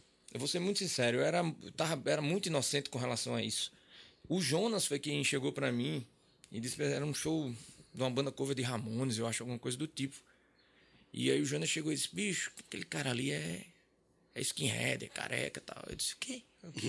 meio perdido assim, eu disse, o quê? Como assim, né? Disse, aí o Jonas foi lá conversar com o cara, meio tirar satisfação e rolou um estresse. Né? Nessa época a gente buscava merda, cara. Uhum. É, essa época é foda, cara. Essa época de, de, de, de jovem, de vamos buscar merda. Esse cara é careca. Porra, cara. Ó, oh, oh, eu tô ficando careca. é, mas o careca deles é diferente. É diferente. Né? Ué, oh, galera, mas essa, é, essa já. Foi nesse período que veio essa música que eu falei, Crimes de Ódio. Foi desse, nesse, nesse... Ela já existia. Já existia, né? Já existia. Já existia. Então foi é. bom ele ter recebido é. direto mesmo na cara. É. eu, eu, engraçado, ele tem uma história, pô. Tipo, ele veio falar comigo uma vez. No, não sei se, era, se, se ainda era Mirk ou se já era MSN. Ele veio falar comigo, esse cara. Veio dizer que Abismo era uma merda porque pagava pau para americano que cantava inglês. Aí eu digo, tá ficando doido, vai. Primeiro, primeiro, a gente não canta as músicas da gente, a gente não pode traduzir, nem chegar a traduzir as músicas da gente, eh, as músicas dos outros, que a gente toca cover, a gente nem tem música nossa, pelo menos não em grande quantidade. Faz muito tempo, foi mais ou menos na mesma época que ele que teve essa treta com vocês. Aí depois, aí eu falei, velho, mas se for questão de ser nacionalista ou não, brasileiro ou não, velho, vamos lembrar do Sepultura aí, que pra onde vai leva a bandeira do Brasil, o Crisium, o Angra, tipo, canta tudo em inglês. E aí deixa de ser brasileiro, deixa de, de, de elevar o nome da pátria, como você tá dizendo. Ele nem respondeu, velho, esse cara. Não sei se caiu a conexão dele, que era discada, é. né, na época, mas sei que ele nem respondeu, acho que ficou sem argumento também, velho. Tá depois tá disso, ele ficou, ele, ele, ele montou um... um um perfil no Instagram, eu lembro que era casal casal alguma coisa, que era ele e a esposa dele. Instagram na época não, né? Acho que no Facebook. Orkut, ou... Não, foi no fe... é, foi, foi Orkut, né? é, eu acho que foi Orkut, é. é. Não foi Facebook, não, Orkut. Era casal alguma coisa. E aí... Bom, mas aí depois ele teve outros problemas com outras pessoas. Eu lembro dele, ele foi no quartel do rock lá da Mansão Farias também, não foi? Não, eu não lembro dele lá. Eu, eu lembro, lembro, dele assim, no. Eu alguém ter dito, ah, aquele bicho tá. Não, eu lembro dele no show, em dois shows. Um, dois shows do Garotos Podres. Um no. No, lá na fábrica e outro no Arena, naquela boate Arena. Teve um show lá que, inclusive, ele também brigou com, com o Thiago Punk. Pode crer. Ah. Esse, esse cara é um, um figurinha, né? Da, da cena, Ele da sumiu, cena né? hardcore. Ele, ele deve, hoje em dia, ele deve, deve organizar essas motociatas, essas coisas, né? Essas brochociatas. Não, mas ele, não, ele conseguiu o que ele queria, porque a gente tá falando dele até agora. Quanto tempo já que a gente tá falando do lixo, cara? Pois é. Porra. Não, verdade. Foda, verdade. né? Mas, mas, mas é bom porque a gente fala dele, mas pra tirar uma onda da cara dele também, né? ou, ou das coisas que ele representa, né? É, galera, e, e tá. Eu não sei se a gente já fala agora também do Quartel do Rock, se fala do. do- eu, queria, eu, eu não sei se acha melhor falar do Quartel do Rock ou de Fábrica 86 agora. Você que sabe. Pode ser. Pode Você é o mediador, cara. Você É. decide. Fale, fale rapidamente da Fábrica 86, porque eu acho que também foi uma parada que. O, o Alan, o, o Alan tava por aqui ainda quando rolou Eu, a Fábrica eu vim 86? embora com isso. A inauguração. Foi embora com isso. é. A inauguração da fábrica foi o, foi o último show do Alan, né? Com a mutação. Pode crer. Eu lembro de show, velho. Eu lembro do, do- Eu tava na parte de cima. Eu não sei se já era, se já era fábrica ou se era outra. Eu lembro do- tocando assim na roda, a galera fazendo na roda. Pô, tudo Que show, foda. cara. Que show, hein? Porra. É um dos, um dos melhores shows da mutação foi esse também. Pode Foi crer. a Mas, despedida. mas porque a galera já sabia também que era despedida, assim, o público É. e tal. E é, era despedida e tinha umas da inauguração, né? O Alagoano tem muito disso, né? É novidade. Sim. E o cara, pô, vamos lá, vamos todo mundo. Aí depois dá uma morgada e tal. Eu acho que foi um conjunto, né? Mas também foi um período massa, assim, né? Tipo, no sentido de, de, de produção de show, de ter. Tipo assim, era um espaço que era uma pessoa da gente ali fazendo aquelas paradas e dando oportunidade da, da, da galera tocar. Funcionava o estúdio também. Inclusive, a gente. Teve uma época que a gente foi gravar um quadro da MTV lá que, pô, vai faz um tempo da peste, mas você tava lá, você tirou foto até da gente. Foi a MTV local fazer um quadro à banda. A gente tocou uma música e depois teve uma entrevista lá e tal. Né, que foi na. Já, eu acho que já era, já era Fábrica 86, né? É, mas enfim, tipo, né, pra trazer galera pra cá também, né, pra fazer esses esses corres assim, eu acho que foi Music Paradise também, né? Mas o Music Paradise foi bem depois, né? Foi do- depois, é. Foi depois. É, já tá no ponto aqueles vídeos lá, velho? Colocar aqui, velho. Bote aí, se, se sair o som, a gente- galera, só pra, pra, é, pra quem tá assistindo, a gente não sabe se vai conseguir é, mandar o vídeo com som, tá ligado? Então, é, enfim, independente disso, a gente vai ver umas imagens de arquivo aí. Um pouquinho de abismo, um pouquinho de mutação, só pra galera sacar aí.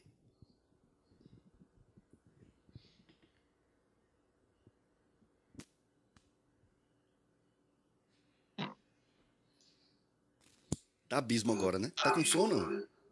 Tá sem som, né? Ou tu não sabe? Fala a verdade, não sei. É a galera que vai falar aí. Galera, fala aí no chat se tá com som. Provavelmente não tá. Provavelmente não, senão a gente estaria, estaria ouvindo aqui. Mas justamente isso, pronto. Então, é, eu queria que vocês podem falar, mas eu sei que você que tem mais iniciativa de, de- teve a iniciativa de, de criar esse festival, né, que foi o Quartel do Rock. Queria que você comentasse um pouco assim, velho, como é que foi. Você já até falou o argumento, né, tipo o principal. Você queria é, fazer com que a sua própria banda tocasse também, né? Mas o primeiro festival já foi um festival grande. Foram quantas edições, velho? Foram três, Foram né? três. Peraí, tá. Não, nada, nada, nada, nada, nada. Ah, Pera, pera, pera. Sem problema. Isso foi aqui outra coisa. Sem problema, desculpa. Susto da porra. Não, beleza. E, e- e, inclusive, assim, as únicas, as únicas bandas que tocaram nas três edições são Mutação e Abismo, só pra que a galera sacasse. É verdade, né? Não é verdade? dira. O- Fala aí, fala aí. Cara, então, como eu, como eu tinha mencionado, a, a ideia do quartel inicial foi ter a oportunidade de tocar em um evento legal. É, a gente já tinha tido a oportunidade de tocar em alguns shows bem pequenos, assim, com a estrutura pequena de som, de palco, de, de luz, enfim. E a gente almejava pensar, pô, velho, a gente não tem sorte, ninguém chama a gente para tocar num evento legal, grande, né? Queria tocar no som bom, queria poder é, mostrar que a gente tem potencial, que a gente consegue fazer uma música legal aqui em Alagoas, enfim. E aí, nessa época, eu trabalhava com publicidade e eu tinha um amigo, o Neto, Neto DJ, gente boa. E. O Aristeu Neto, Neto. muitas histórias. E aí o, o Neto, é, ele era um cara. Se eu era meio doido, assim, de, de arriscar, né? Pô, não tem um real no bolso. Como é que eu vou fazer um festival? Não tenho nada. Não tenho nada aqui. Como é que se organiza um festival sem ter nada de dinheiro? Ele era mais ainda. E aí a gente disse, não, vamos fazer um, um show só com bandas locais, né? E aí a ideia começou com cinco bandas. Foi aumentando, foi aumentando. É, no final das contas, totalizaram 10 bandas. Uma delas, infelizmente, não tocou por conta do tempo, foi a Disgust. É, mas foi, foi assim, superou todas as expectativas da época, né? E, e engraçado é o seguinte, a gente foi começando a organizar o evento sem dinheiro, sem nada, e inventando coisa, tipo, ah, vamos construir. Pista de skate. É, vamos construir aqui uma pista de skate. Faz pelo menos o um show, para de inventar. Eu sei que não. Aí a gente chamou, fui lá, me reuni com a galera do Carlinhos, né? Que tinha o Carlinhos que andava de, de skate é, lá na praça. Aí me reuni com os caras, bicho, vamos construir uma, uma pista de skate. Aí os caras disseram: se você conseguir as madeiras, a gente faz um mini ramp, né? Eles queriam fazer uns tablados, umas coisas de street. E aí eu disse: não, vamos fazer um mini ramp, chamar mais atenção tal. E aí a gente. Eu sei que eu não, eu não me lembro como. Eu comprei as madeiras e aí a gente começou a construir a, a, a, o mini ramp lá no próprio Alagoinha. Os caras uhum. todos, todos os dias iam para lá. É, da galera da Praça do Skate, ia pra lá e construíram o mini ramp. A gente alugou o som, som até do Tiago Tenório, irmão do, do, do Pedro, que era um puta som, entendeu? Uhum. Que era o uhum. que a gente queria, era ter a oportunidade de tocar num equipamento legal. E no dia esgotou todos os ingressos, estava lotado. Todo Aquele mundo... show foi espetacular. Pô, foi é incrível, é doido, incrível.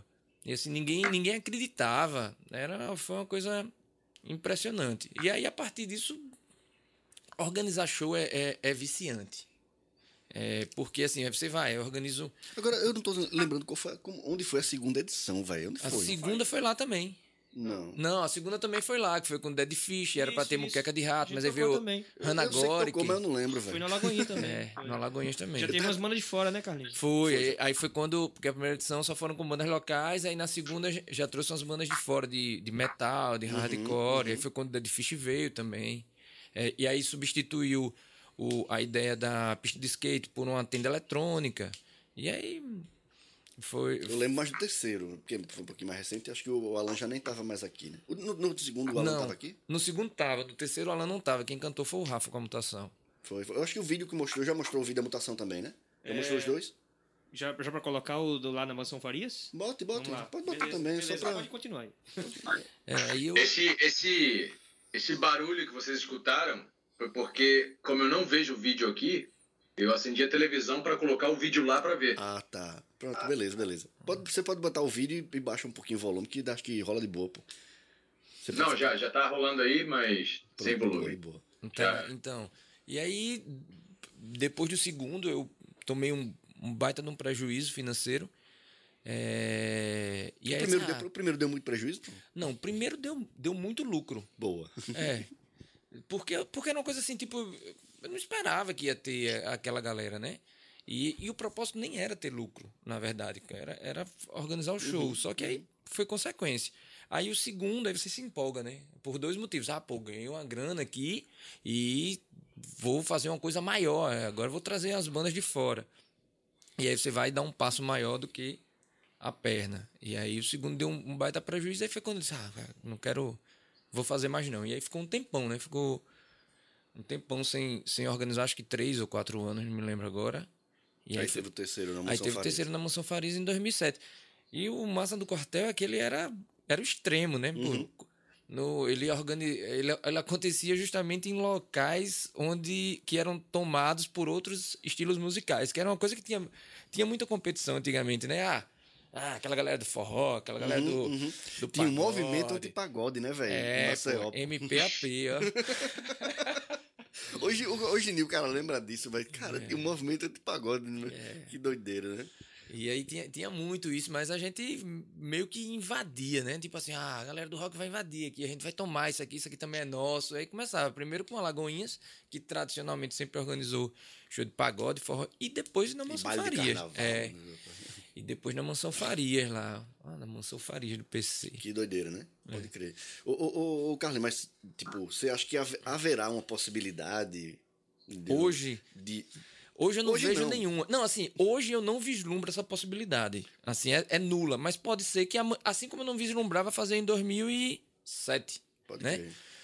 Pode, pode ser que tenha? Pode. Hoje, e- e- esse ano, a gente tá em 2021, são 20 anos de Quartel do Rock. Claro, a gente tá em pandemia, não pode fazer nada, pode fazer nada em relação a isso, a não ser só relembrar.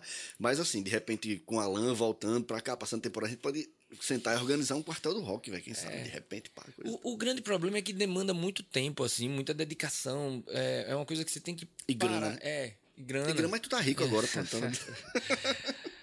O, o, a, a questão do tempo ela é, ela é extremamente complicada, assim, porque você, para fazer o negócio funcionar legal, de forma legal, precisa de muita dedicação. Aí eu, eu não conseguiria fazer hoje, era impossível. O que poderia fazer é tipo, ah, vamos, vamos pegar a ideia, vamos montar aqui e vamos delegar, Delegar, a, a- as atribuições a fulano, vai ficar responsável por isso, Beltrano e assim sucessivamente. Aí talvez rolasse. Pode crer. Galera, é, daqui a pouco a gente vai fazer o nosso intervalo, só que antes de fazer o nosso intervalo, que é o intervalo de notícias, o Cry, eu queria só tocar num assunto que ainda vai render bastante também, na verdade. É Espanha. A saída do Alan, né, que não foi a saída breve para trabalhar no final do ano. Saída do Alan para a Espanha.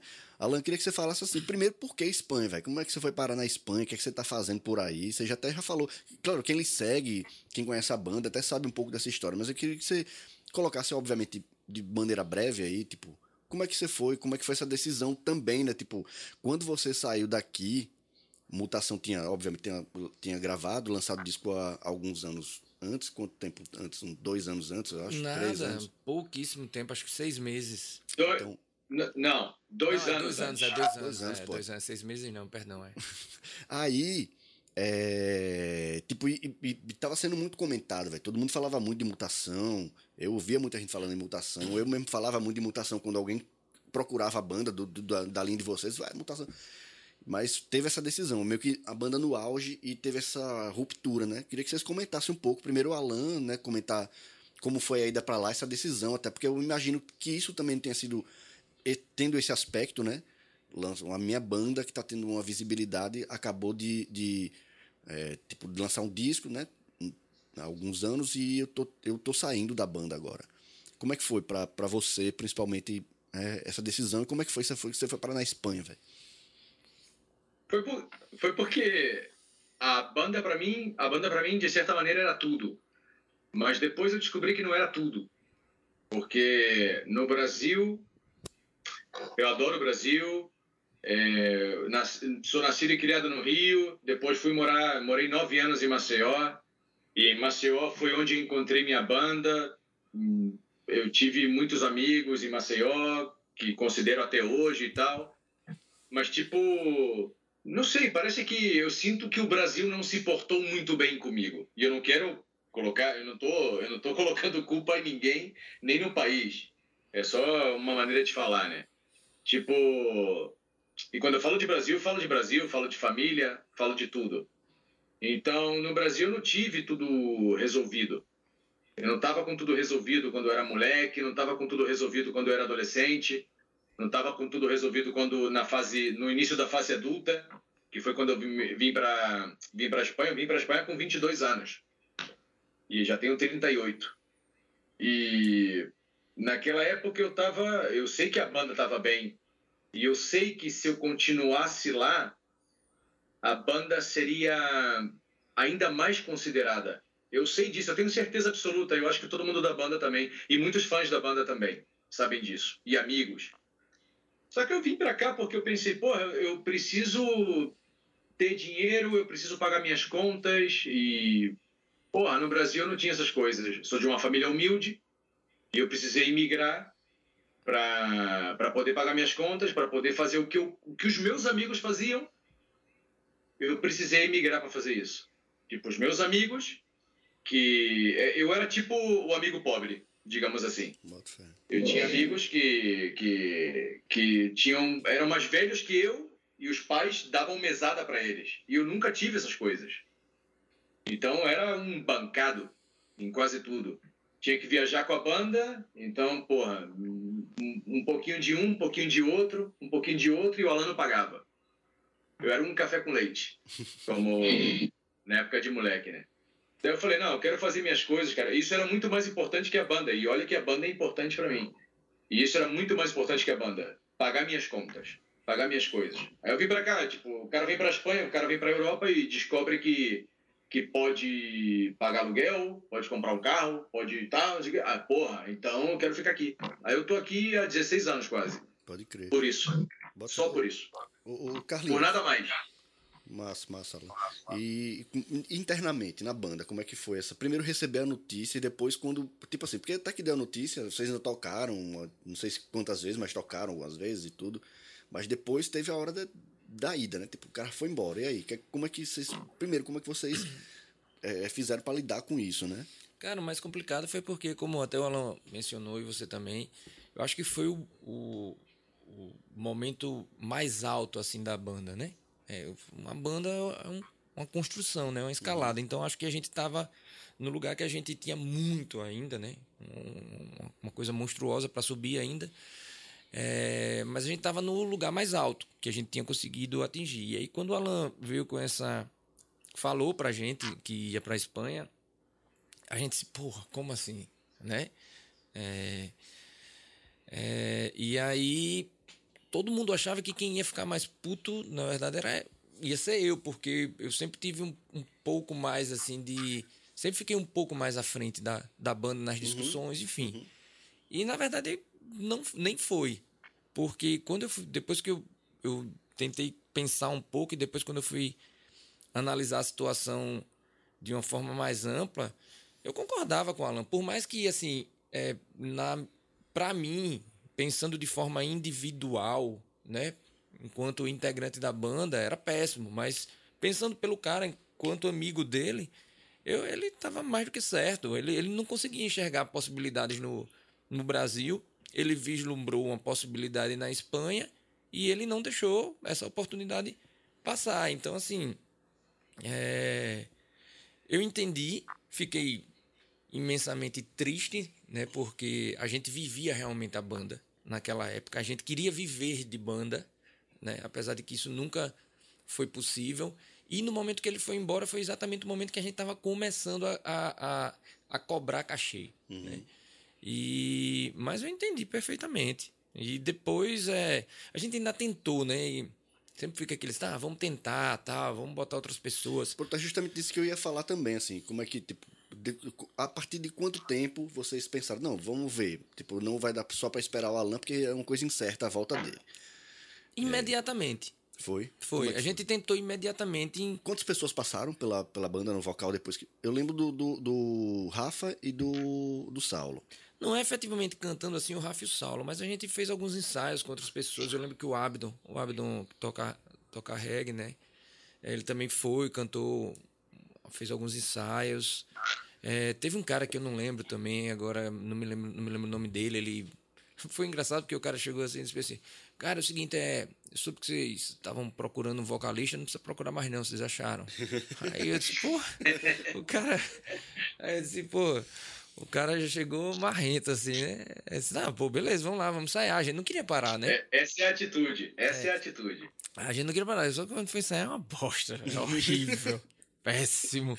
Aí a gente disse, não, beleza, a gente. Ele pode estar assistindo, deve estar chateado. Ah, mas ele não sabe agora. que foi ele, não, cara. Porra, É. entre, ele, entre ele e o lixo, cuidado aí, galera. E aí. Cuidado aí. É, bom, e é o. É, um, pra você ver, a gente tava no nível, assim, tão focado na época que o Alan foi embora, que a gente tinha música para dois discos. A gente tinha lançado um, tinha, fazia mais, ia fazer dois anos, eu acho, e a gente já tinha música para lançar mais dois discos. De tão A gente ainda tem. É, não, a, A gente, gente ainda, ainda tem. tem. É, a gente ainda tem. A gente lançou alguns e- e- e- e Eu lembro de ter ouvido Bullying nessa época, assim. tipo, É. Uma versão bem tosca, inclusive, mas ouvi. Tá vendo? Cara, mundo, nessa Ao época a gente vivo, já ao vivo. tocava Mundo Imundo ao vivo. A gente já tocava Explorar e Sustentar, que é uma música que a gente vai lançar talvez muito em breve. De fato, de fato, adoro a versão de Bullying, essa versão tosca que o Alan falou, que a gente gravou no 2D, ao vivo, tudo junto. Adoro essa versão, cara. Irada, irada, essa versão tosca. Não é que a versão esteja necessariamente tosca, acho que a gravação tá bem, tipo, tá bem baixa e tal. Acho que é isso, por isso que eu digo que tá tosca, até porque vocês já tinham lançado o disco com qualidade boa. E disse, rapaz, tá. bem tosca. Eu sabia que era de ensaio, né? Que não era uma coisa valendo mesmo. Na época, na banda, eu acho que quem mais sentiu a saída do Alan foi o Jonas. O Jonas ficou muito puto. Muito puto mesmo, assim. E ele não, não escondeu isso, né? Jonas, se estiver vendo a entrevista, fale que- se realmente você ficou puto aí no chat. Ele vai ver, ele vai ver essa entrevista. E o Jonas é o- é- era o mais- sempre foi o mais sentimental da banda também, né? Eu achava que o Jonas tinha sido da primeira. Ele entrou um pouquinho depois, não foi 2000 e alguma coisa, 2001, eu acho. sei lá. É, ele entrou, a banda já tava. Ele foi, entrou no, foi no começo, assim, comecinho, mas já. É, não foi da primeira formação, não. Passaram. A banda, eu acho que é, o quem mais rodou na banda foi guitarrista. A gente sempre, sempre teve problema com o guitarrista. É verdade. É, desde o início. Pode- hoje, Tanto que a gente até já te- tanto que a gente até já teve três. Três, é, é. no, no, no É, a gente já teve três guitarristas de uma vez, que foi no show do DVD. Bota fé, bota fé. Daqui a pouco a gente chega no show do DVD. Eu só queria. Galera, e- e- Alan, tu chegasse a ter banda por aí? Não? Como é que é as paradas? Como são as paradas aí na Espanha, velho? Tipo, o underground por Aqui aí. na, aqui na Espanha, quando, quando eu cheguei na Espanha, eu não queria saber nada de banda, só queria trabalhar e tal, né? Aí passou um tempo, porra, essa veia roqueira que não tem, fala, porra, quero uma bandinha e tal, não sei o que, já tinha amigos espanhóis e tal. Falei, porra, quero ter uma banda. Eu tava, na, tava em Barcelona, não, em Girona, nessa época. Tava em Girona, não conhecia ninguém. A galera curtia música, mas ninguém tocava assim, né? Tipo, em Barcelona conhecia algum que tocava, mas não tocava hum, tão bem. Era a galera mais novinha que começava, não, beleza. Não... Então não insisti, nunca, nunca. E aqui nas Canárias, eu tive uma banda. Eu tive uma banda durante dois anos. Mutaciona, mutaciona. Não, não, não. A gente zoava com isso. A gente zoava com isso. Eles falavam, ah, vamos, vamos botar mutação, porque eles escutavam também mutação. Eles escutavam mutação e eles curtiam mutação também.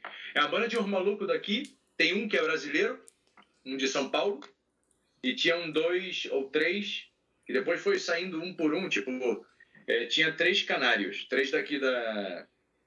Não, tinha do... não, eram dois brasileiros e dois canários. Bota fé.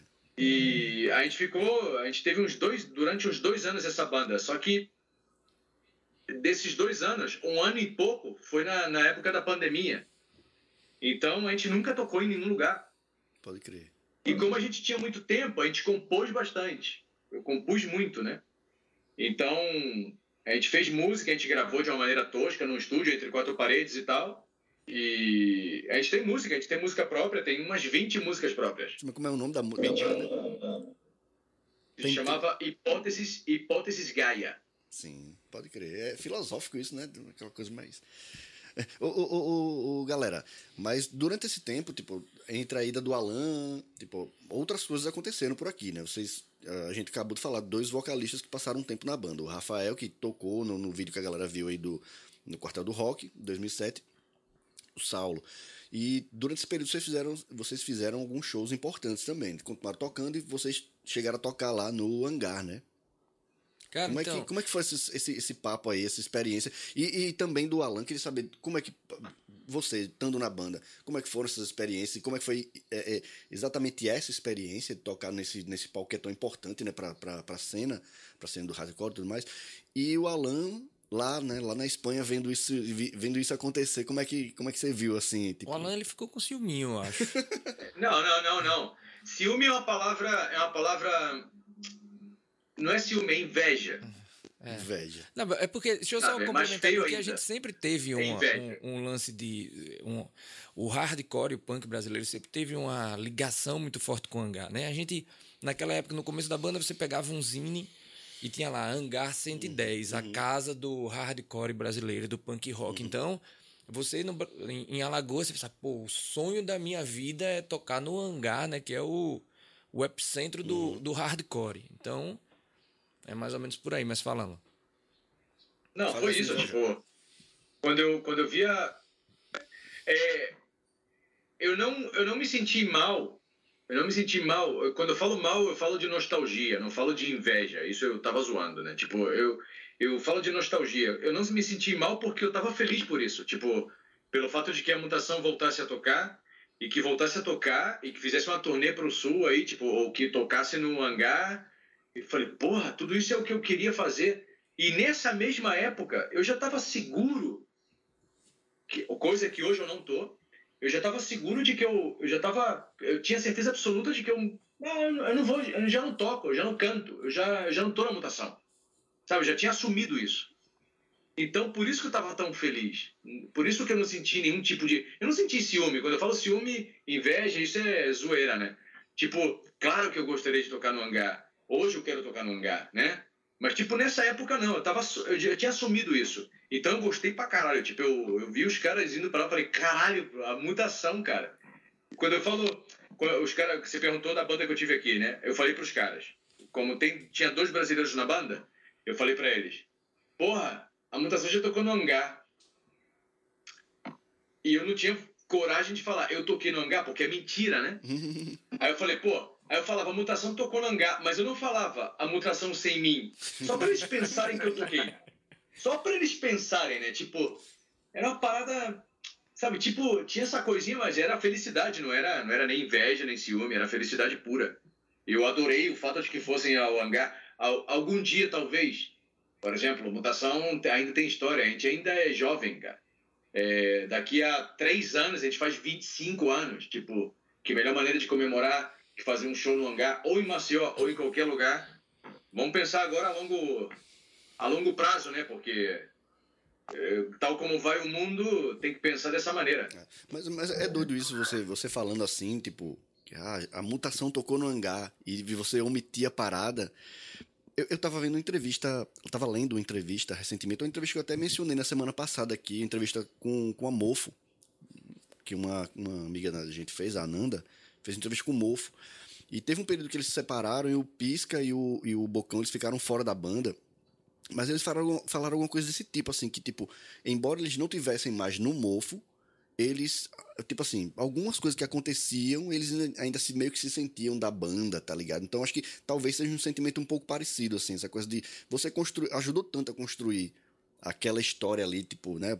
A, a, a sua voz é que tá no primeiro disco, né? E o reconhecimento que aconteceu é por conta disso, talvez isso acabe né, contextualizando tudo, assim, tipo, eu, e acho que não, não, no fim das contas você foi também, né? Tipo, e quem procurou mutação depois do show do hangar quem estava lá e procurou depois, ou quem ouviu antes para ir pro show, ouviu com sua voz. Então, no fim das contas, nem, nem, tá, nem é tão incoerente você pensar que, que, que foi a sua mutação também, né? pra você não ficar triste. mas não, é, mas não, não, é, né?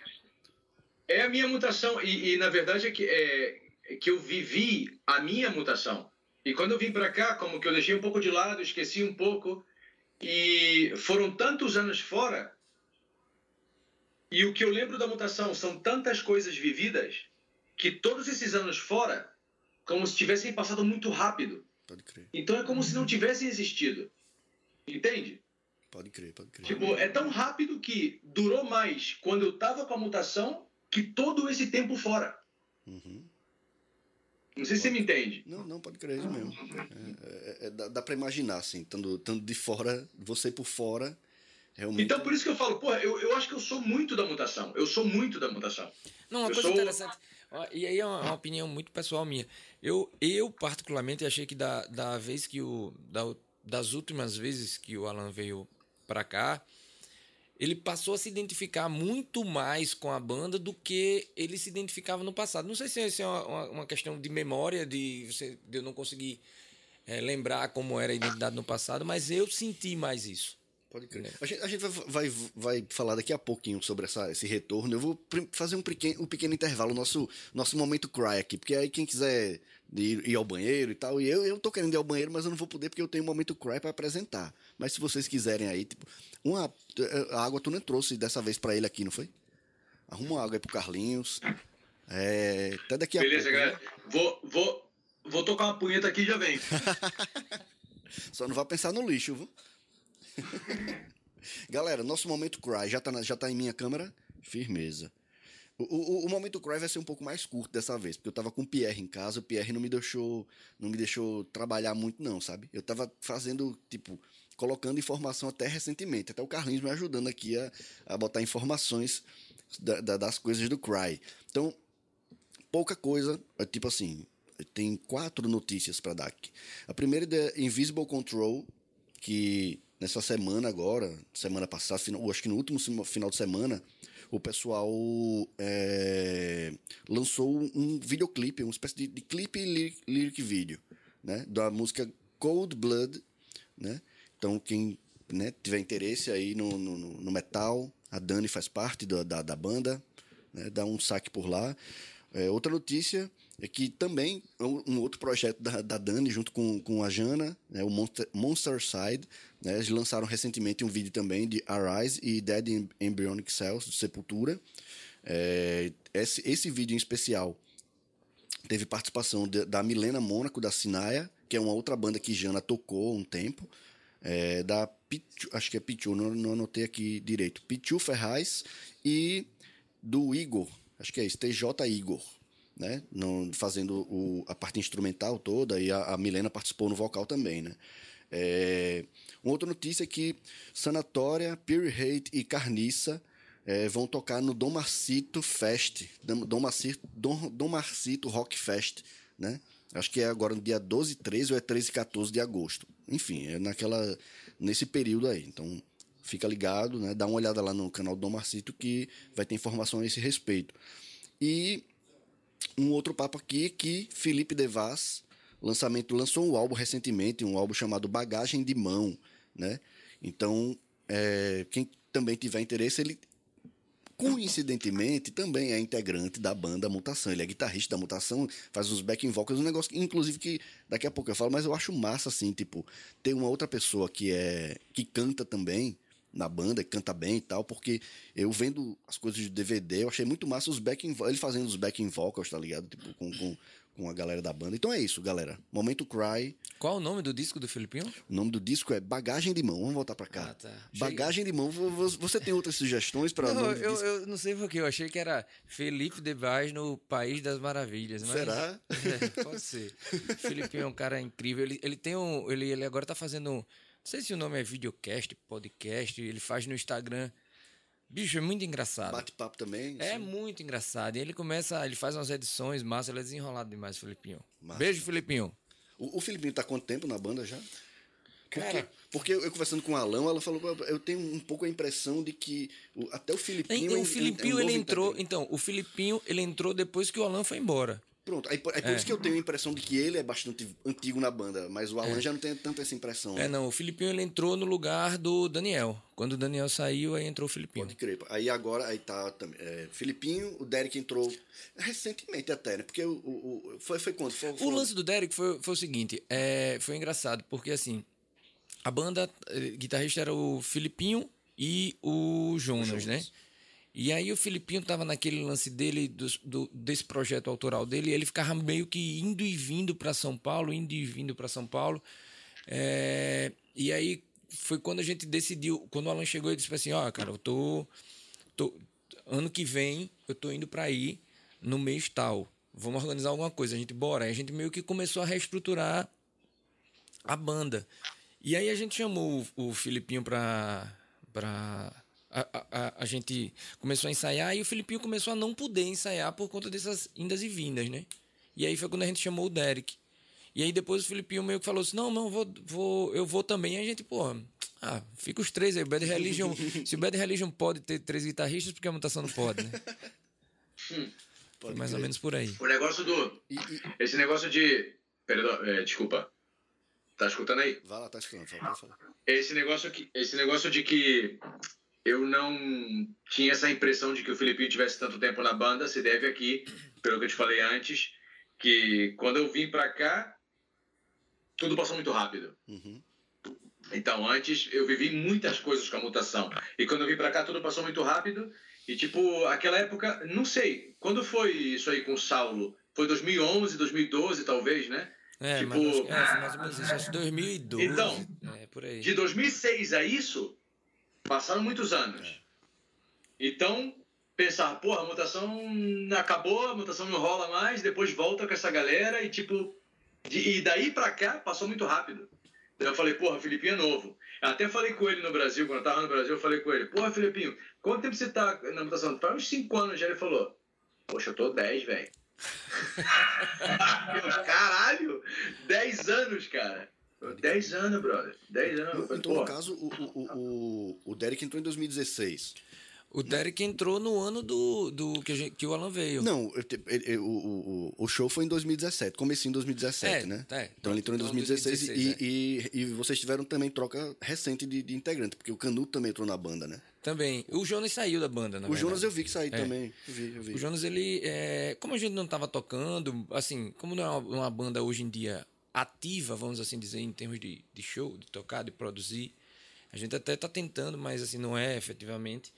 É, ele tam- também tava com os projetos dele, tava a fim de se dedicar exclusivamente a- aos projetos dele, não tava querendo pensar em banda. Aí ele, ele disse, pô, galera, valeu por tudo, mas eu vou sair. Aí ele saiu. Como já tinha o Filipinho e o Derek, aí a gente não colocou ninguém no lugar. E o Peixoto também saiu é, nesse logo depois, acho que foi um pouco antes, agora eu não me recordo, acho que Eu foi vi, um pouco eu, antes. eu vi que o anúncio dos dois foi em janeiro desse ano. É, sabe? foi bem próximo. Bem- foi bem bem próximo. próximo, é. Pode Bem- crer. Ô, Ivalta, já tem, já tem aí ah, o vídeo, o terceiro vídeo, bota aí rapidinho, vai sair sem som, galera. Infelizmente, vai sair sem som, mas é, é o vídeo justamente um trecho do, do DVD da mutação, né? Porque era isso que eu queria falar. Inclusive, quanto tempo tem de, de, de, de entrevista já? Só pra. de conversa? Uma hora e 25 minutos. Boa. Sempre é assim, né? A nossa meta é, é- é uma hora, mas sempre a gente dobra a meta aqui, porque é assim, é assim mesmo. Tá rolando vídeo, né? É... E tem inclusive o, o nosso, nosso, nossa câmera aqui, que o Alan tá vendo a gente, daqui a pouco descarrega, mas de boa.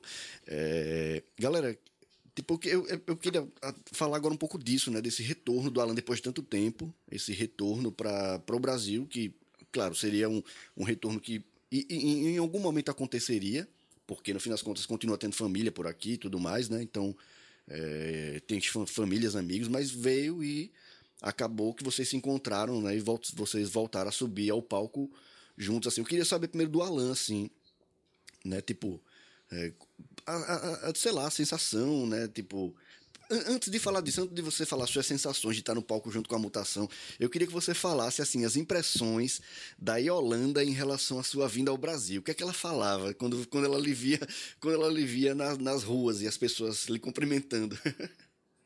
Ela, te- ela tentou te falar um pouco outro dia, quando a gente tava trocando ideia. Ela apareceu aí no. Foi foda, cara. Foi foda. Ela, ela, ela falou pra mim assim: tipo, porque quando eu fui pro Brasil, nem eu esperava isso também. Porque é, eu ia pro show e a galera, vem, vamos, vamos tirar foto e tal, não sei o quê. Isso não rolava quando eu morava aí. Nas ruas também, né? Na rua também, até passeando na orla. Tipo, passeando na, na orla.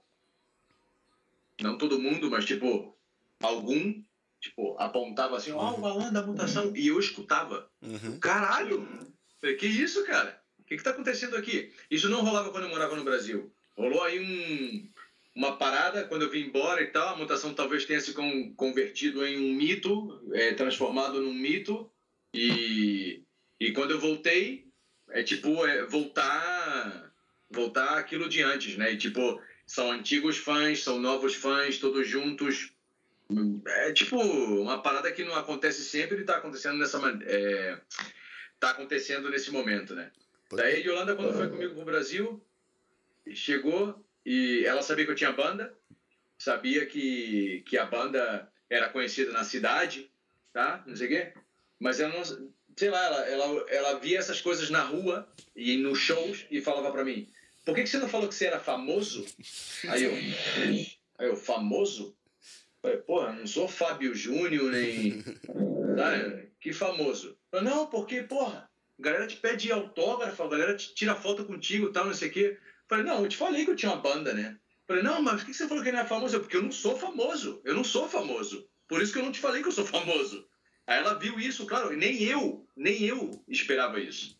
Então, não, mas eu me senti famoso no Brasil, quando eu voltei pro Brasil. Eu me senti famoso, na boa. Falando na verdade agora, igual quando você vai para outra cidade também, tipo Fortaleza, que é uma cidade que a gente, que a gente já tocou e várias vezes, né? E no tipo o primeiro, primeiro melhor show é, é o melhor público, o público garan- garantido é Maceió. Mas eu acho que o segundo lugar é Fortaleza. Carlinho pode estar aí de prova. Concorda? Segundo lugar é Fortaleza. Quando a gente vai pra Fortaleza, tam- também tem um público legal. E, tipo, lá rola foto, porque, claro, você não mora lá. Quando você vai, a galera tira foto contigo, pede autógrafo e tal, né? Tipo, autógrafo CD e tal, né? Mas, tipo, rolar isso em Maceió, isso eu nunca vi, cara. Aí quando eu fui pro Brasil, parecia como se a gente fosse uma banda assim, tipo, tipo Dead Fish, uma parada assim, né? Tipo, que chega lá e todo mundo pede foto, todo mundo pede. Sabe, não tava acostumado a isso. E, de certa maneira, eu gostei disso. Eu, eu, eu, eu, queria falar um, que vocês falassem um pouco do show, assim, tipo, obviamente vocês falando até como pessoa também, né, velho? Vocês voltando a se encontrar no palco tudo mais, mas até o processo todo de, de, de, ensaio, né? De tudo que, tudo que aconteceu, a coisa da nostalgia. Eu queria que vocês comentassem um pouco a respeito disso, assim, né? Da, da... Eu, eu, lembro assim que eu, eu não pude ir para esse show, né? Eu tava até comentando com, com o Alan. Eu não sei se eu cheguei a falar contigo, porque a gente se encontrou uma vez na MCZ Inc., né? Eu acho que foi um pouco depois desse show, mas foi antes do, da, da, da, da turnê, da, da turnê que vocês fizeram para lançar o DVD. Eu não fui ao show, esse show que vocês é, que fizeram DVD, porque meu filho tinha nascido tipo há nove dias, velho. Porra, eu queria muito ter ido. Eu vi assim as imagens de bastidores pelo Instagram, galera botando assim, ou fazia ao vivo, fazia story e tal.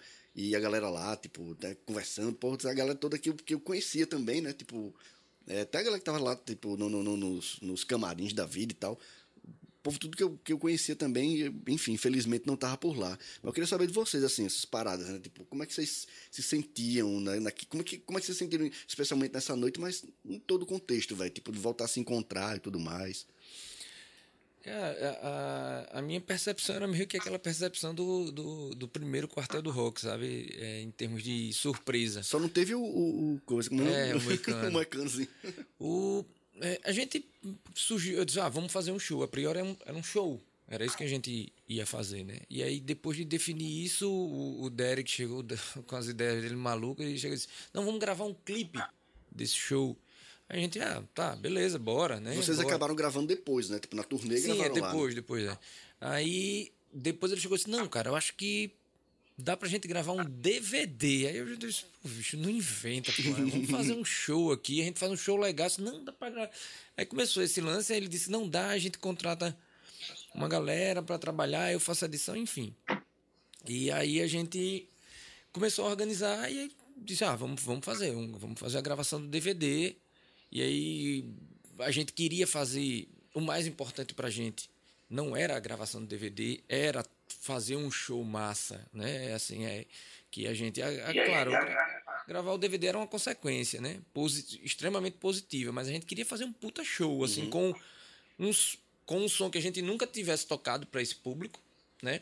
Porque na época não tinha disponível, vamos assim dizer com a iluminação diferenciada, num lugar diferenciado, enfim. E aí a gente meio Eu lembro que... da galera falando assim que teve até uma nostalgia, porque o, oráculo hoje em dia tá, tá modificado, né? Tá com uns, uns andamezinhos assim que lembrava o clima da fábrica 86 é. e tal.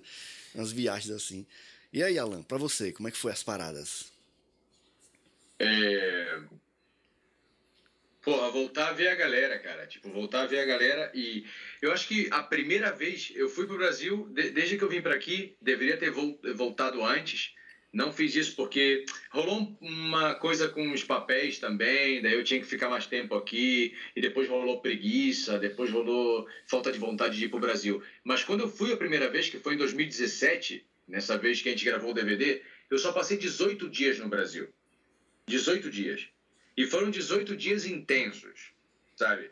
Entre ver todo mundo, entre. Teve umas entrevistas que também o, o Carlinhos adora consertar entrevista para mim. Ele adora isso. É, entrevista. Sempre, tá, sempre tem que estar tá pronto, né? Para fazer qualquer coisa. Tipo, é entrevista para quê? Vamos ver não sei quem, tá, não sei o quê. Tá, rolou isso. Depois ensaio, ensaio. E tinha que ensaiar para. Porra, eu tô 11 anos, eu, eu tava, eu agora eu tô quase 16 anos aqui, mas tipo, na época eu tava, é, tava 11 anos fora. 11 anos fora. Aí eu volto pro Brasil, tem que ensaiar. Eu não tinha cantado aqui. Nessa época eu não tinha nem essa banda que eu tinha aqui, eu tinha nessa época. Então, eu tinha que ensaiar com a banda. É, é, deixa eu só fazer um parênteses. Isso é interessante porque é o seguinte, quando o Alan chegou, ele estava tão empolgado, tão empolgado e tão sem costume de cantar que no primeiro ensaio ele acabou com a voz dele. E ele não ensaiou, tipo, a gente deve ter feito mais uns quatro ou cinco ensaios com ele aqui, e ele não cantou mais. Um dia antes do show, ele ainda não tinha recuperado a voz dele. No show mesmo ele estava louco. Eu, eu, vi na entrevista não, da no Gazeta. Show também pô. não. No show também não. Nem no show Gazeta, eu quando vocês falaram, né? Quando o Alan foi falar na entrevista da Gazeta, ele meio rouco, assim, não sei o que. E Mas cantando lá, né? Não, eu cantei no show, cantei no, cantei no DVD. Tipo, por isso que eu falo, um dos melhores shows com relação a público e a energia, e um dos piores shows, se não o pior, com relação a, a voz. Vocês estão me escutando? Porque eu perdi Tá, a tá. imagem agora. É isso que eu ia te dizer, Alan. Tipo, a gente, é, tipo, o meu celular descarregou, que é o que tava transmitindo pra você ah, no Skype. Mas tem o outro, você tá conectado com o computador agora só. Aí você vai Não, ficar- beleza, não Aí tem problema. vê Se eu escuto, Vê pela TV, aí você vai ficar vendo pela TV agora com um pouquinho de, de, de, de delay aí. muito delay. Mas não tem problema, não. Tipo, eu só escuto aqui, eu nem olho pra TV, eu só escuto aqui e beleza. É, Só pra terminar de falar, tipo, é, a coisa foi voltar pro Brasil. Eu passei de... A primeira vez que eu fui, que foi em 2017, foi passar 18 dias aí entre entrevista, ver família, curtir com a família, ver amigos, é, é, ensaio, se preparar para o DVD e a primeira vez, isso pra mim foi foda. Isso pra mim foi foi muito foi foi foi muito bom e muito estressante ao mesmo tempo. Tipo, 18 dias intensos, cara. Tipo, eu não podia nem descansar. E eu acho que para eu acho que foi melhor até que a segunda vez, cara. Foi melhor até que que é, quando eu voltei, quando eu voltei o ano seguinte. A primeira vez foi até melhor, porque claro, fazia tanto tempo que eu não via a galera. Tipo, ver a galera de novo, todo mundo com as suas, todo mundo bem com as suas famílias e tal. Tinha saudade do Carlinhos, tinha saudade da, do Jonas, tinha saudade da Você falando galera. do e- cara, cara. Não, é uma viagem, porque assim, tudo que você tá falando, e, e, claro, as coisas que a gente que a gente sente quando vê o DVD. O DVD, vai tipo, é, claro, o trabalho pode estar muito bom de edição também dos caras, mas, velho, a gente consegue notar muito bem também o quanto o público tava esperando por aquilo, tá ligado? Tipo, a gente nota muito bem que a galera tá, tava muito chegada. Eu, eu- eu digo isso pelos comentários, né? O que rolou depois do show, né?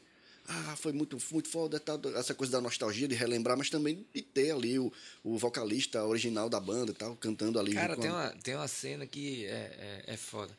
É, quando a gente meio que tinha, claro, planejado assim, dentro do, de planejar, do que é possível fazer de planejamento, algumas coisas, né? E uma delas é começar com uma música que a gente sabia que era talvez a nossa principal música e que. Que eu já cantei, inclusive, um pedaço dela no show, né? Sei lá, aquele mutação rumo a São Paulo. ah, teve um tá, negócio. é, é, é verdade. E aí, Melhor que o Alan, inclusive. Não. Acho que era o Alan, né? Era o Alan. Então, e aí uma, uma das coisas foi tipo, velho, vamos começar com a música que mais conhece. E quando o Jonas começou a tocar, aquela música começa dedilhada, que a galera começou a cantar, pô, me arrepio até hoje aqui, ó. Pode crer. Até hoje eu me arrepio. Aquele começo de show, É. caralho. Aquele Eu começo senti- de eu show. nunca senti aquilo na minha vida, assim. É uma, é uma coisa muito específica. E.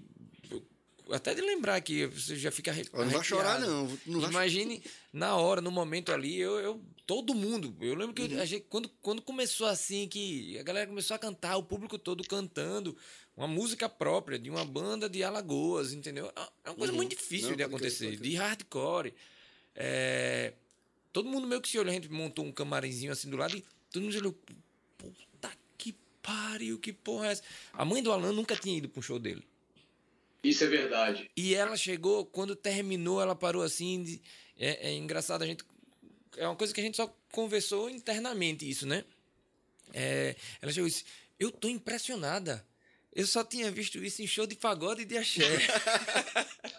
Não, não, não. É o que, eu- o que eu falava antes, tipo, tanto, tanto minha namorada como minha mãe falaram. Por que, que você não fala, por que, que você não falou que você era famoso? Pode- É, Famoso? foi- não, foi, foi assim, foi.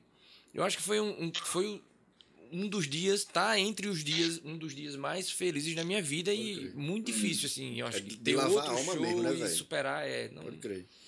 É Imagino, imagino. Imagino, vendo o DVD, o cara tem essas, essas noções aí também, velho. Tipo. Mas enfim, é- é- foi nesse momento que vocês também gravaram o, o segundo disco, não? Porque saiu. Foi um Não, de- foi depois, a gente gravou o disco depois. Como é que foi, Foi esse processo? Tipo, ah, no caso, o Alan então gra- gravou da Espanha, não é isso? É, a gente. O A Dev- composição, porque você, só te interrompendo, mas para poder você já seguir aí, é, tem alguma música desse disco, do disco novo, que foi posterior aí da do Alan pra Espanha ou todas, as- todas elas são. A letra. Sim, a letra e a música letra também, né? não, a letra não, música tem. Tipo, é, tem uma música que entrar no primeiro disco, que é Renovando Destinos, e não entrou porque quando a música fi- ficou. Quando a gente terminou a música, a gente achou muito ruim ela. Tipo assim, ah, putz, tá, tá ruim, não vamos, não vamos colocar essa música não.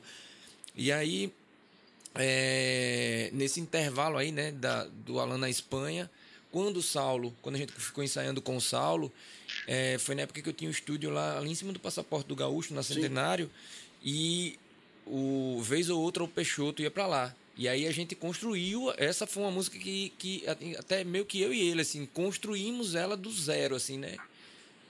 Você e o Carlinhos. Eu e o Carlinhos, os dois Carlinhos. Tá, dois Carlinhos. E, e as outras músicas também, elas tinham linha, linha melódica, só que é, ninguém o Filipinho não conhecia a música, porque ele entrou depois, o Derek também não conhecia, o Jonas lembrava algumas coisas, e eu lembrava muito bem assim a melodia e a letra.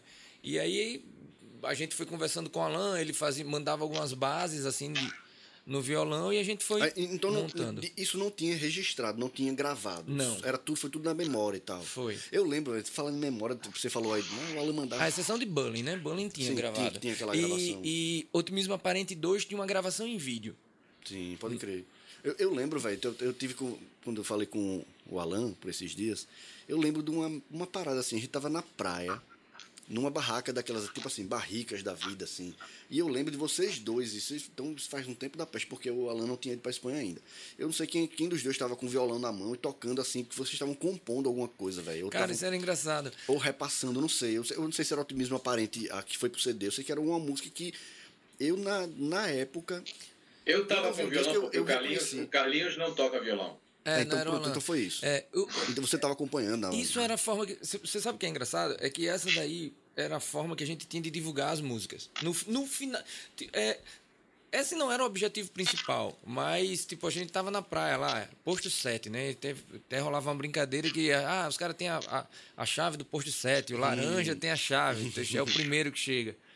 É, então, Cara, um grupo, época. Sentava um grupo de pessoas ali, da, da galera que frequentava o posto 7, e aquela era a oportunidade que a gente tinha de mostrar a música. Pode crer. Né? E De tocava divulgar. violão. De divulgar, exatamente. maneira- Então a gente tocava. Maneira antiga de Mas, divulgar. é- mas olha, nessa ocasião, eu, eu tenho a impressão que não era. Vocês não estavam divulgando, vocês estavam compondo. Porque eu lembro que ele estava falando Sim, assim, como se, tivesse, como se tivesse, tipo.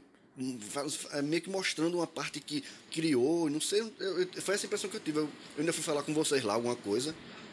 Isso tá rolando alguma chuva, onde é aqui pra gente, é? Galera, se vocês estiverem ouvindo aí um barulhinho meio. É porque é a chuva aqui, viu? Não, mas escuto mais vocês.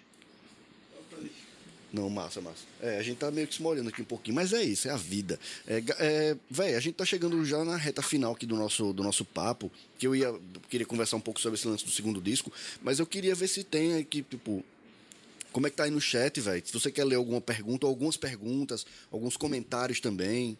Veja aí, porque. Se tiver algum comentário específico que você queira eh, chamar atenção, galera que tiver por aí, Galera que tiver pergunta também pode botar agora nessa reta final. Porque deve ter lá pra cima, velho. É, só o Pedrão, né? Eu, eu acredito que seja o Pedrão, né? O Pedro Oliveira tá falando aqui que o DVD da mutação foi foda. Ali ele percebeu a força e importância da banda, certo? A Anitta tá, tá dizendo aqui que reper- repercutiu demais o, o show, foi sensacional. Canuto tá, tá por aqui também, tá falando que o show foi memorável. Denilson tá por aqui. Pô, tem mó galera aqui. Sanatória. isso, é- isso é foda de, de- de- de- quando a galera tá por aí, porque a gente não tá vendo aqui, aí eu não tô vendo em tempo real o que, tá, o que o povo tá comentando. Aí depois eu vejo, quando eu vou ver a, a entrevista, vou ver o chat, eu vejo várias paradas assim interessantes. Então, galera, perdão por não ler essas coisas todas ao vivo e tudo mais, né? Aqui no momento, a gente até para um momento, né? Esse, esse, esse, esse trecho aqui para o Ivolta comentar essas, essas paradas, mas que, que infelizmente a gente não vê na hora. Depois a gente se acerta em relação a isso. É, galera, o Carlinho olhou pra cima agora e se abriu, é porque ele tá, a galera tá tomando banho de chuva.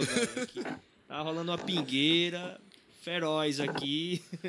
Galera, é, é por isso que, tipo, o pessoal falou no chat da, da semana passada com, com a Midestorm, chegou a falar em Pix, não sei o que, velho. Pode ser que a gente até aceite esse Pix em algum momento, De porque repente a gente precisa fazer um reparo aqui no telhado. reparos no telhado vai ser importante. Galera, já, é, já estamos chegando aqui na nossa reta final.